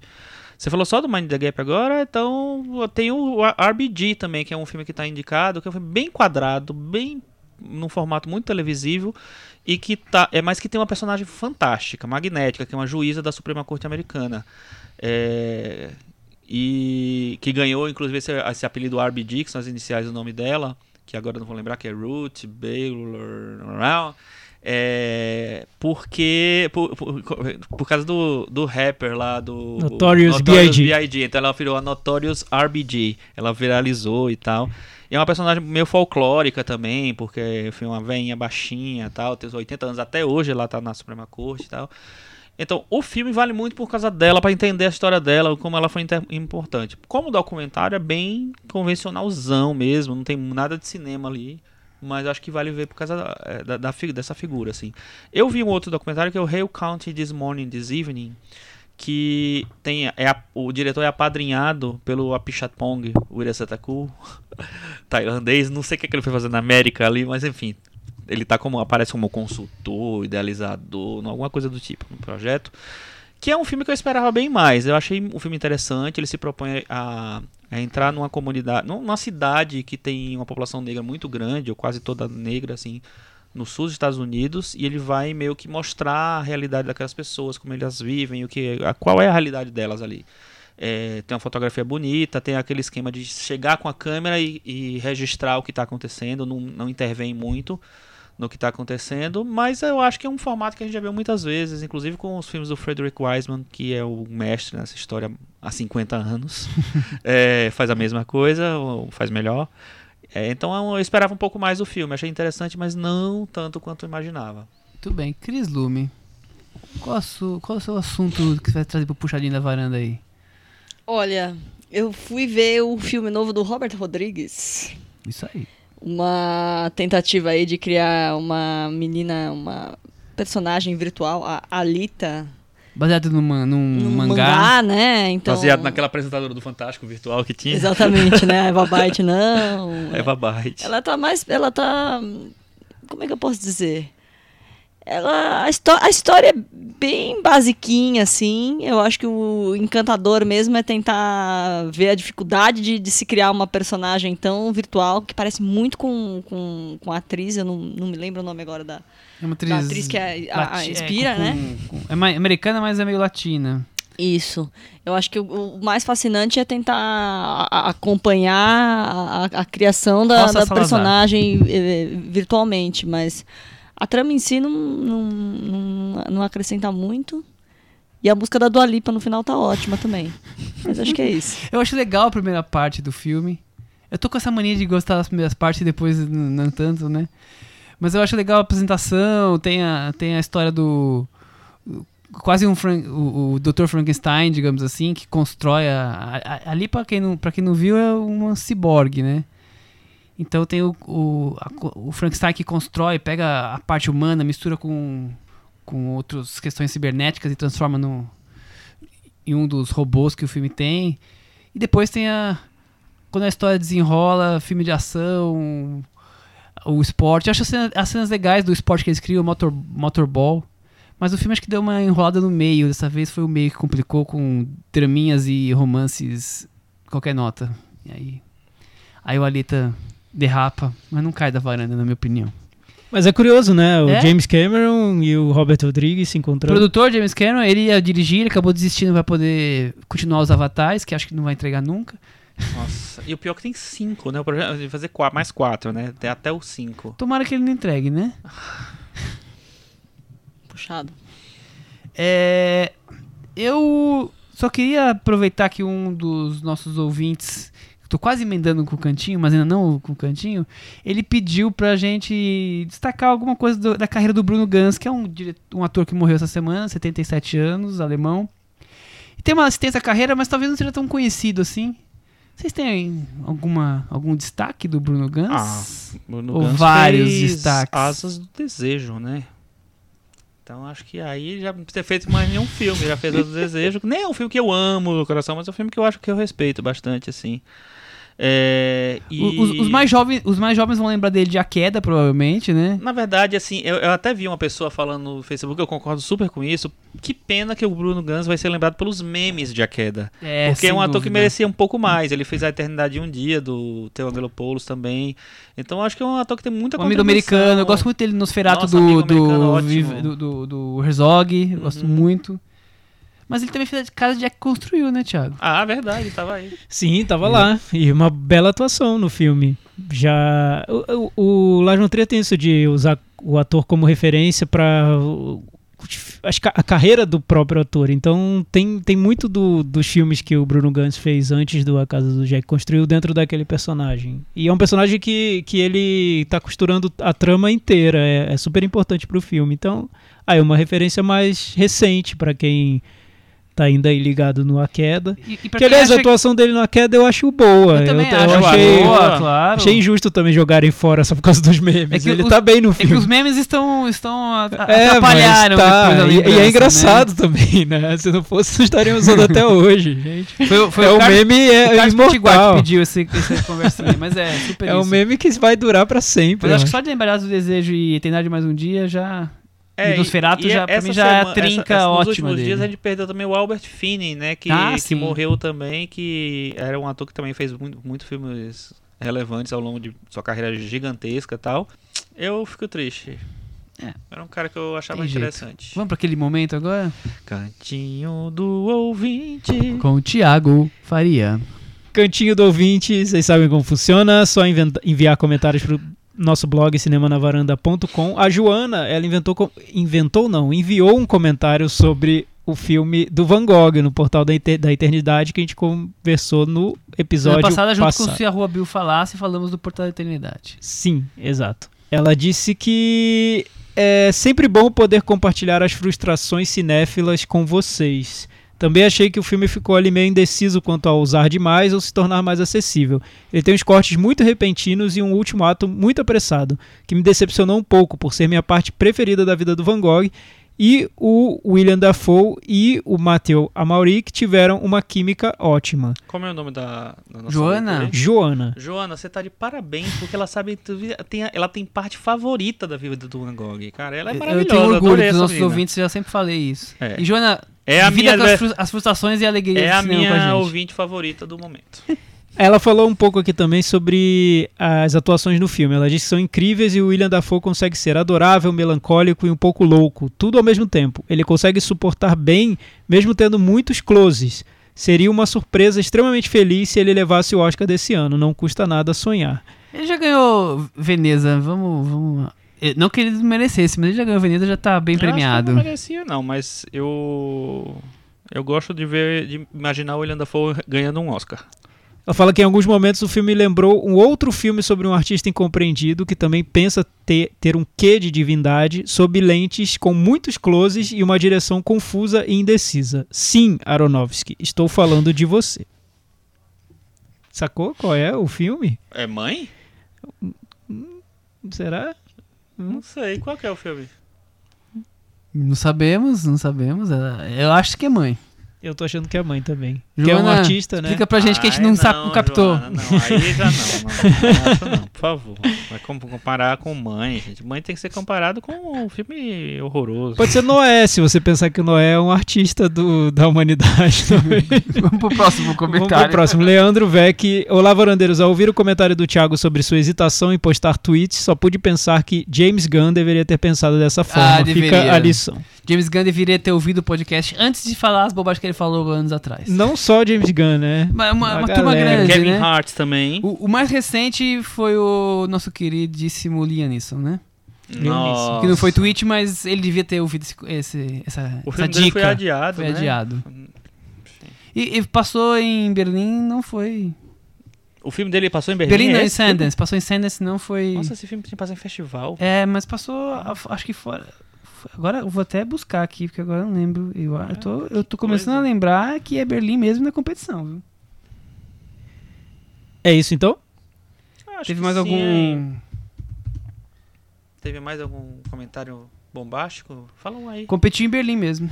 Competiu em Berlim? Competiu em Berlim. Filme dirigido pelo Hans Peter Esse, Molland. esse festival agora? Isso. Gente, ô Michel, eh, você não vai falar nada sobre o Eu festival vou, de Berlim? eu vou comentar que o filme que ganhou Berlim é de um diretor que eu- tem dois filmes que eu gosto muito e que todo mundo devia ver os filmes dele e ficar de olho pra esse, que é o diretor Nadav Lapid, um diretor israelense. Esse filme que ganhou chama-se Sinônimos, deve ser Sinônimos em português, provavelmente, se, se for lançado aqui. E é o filme dele que ele feito na França, mas tem muito a ver com a questão israelense e, e política que a gente já sabe como é que é aquela região complexa. Ele, ele fez a versão original de A Professora do Jardim da Infância e Policeman, super recomendados. Sim, também Muito acho. bem. E é bom ver um diretor valorizado em festivais, né? um diretor que a gente já acompanhava há um tempo, ganhando prêmios. Ganhando- ganhando mais espaço o aí. Urso de Ouro do Festival de Chegando lá. Legal. Tomara que seja um dos bons ursos de ouro, porque teve vários ursos de ouro fracos. Até semana que vem. Tchau! Tchau. Tchau.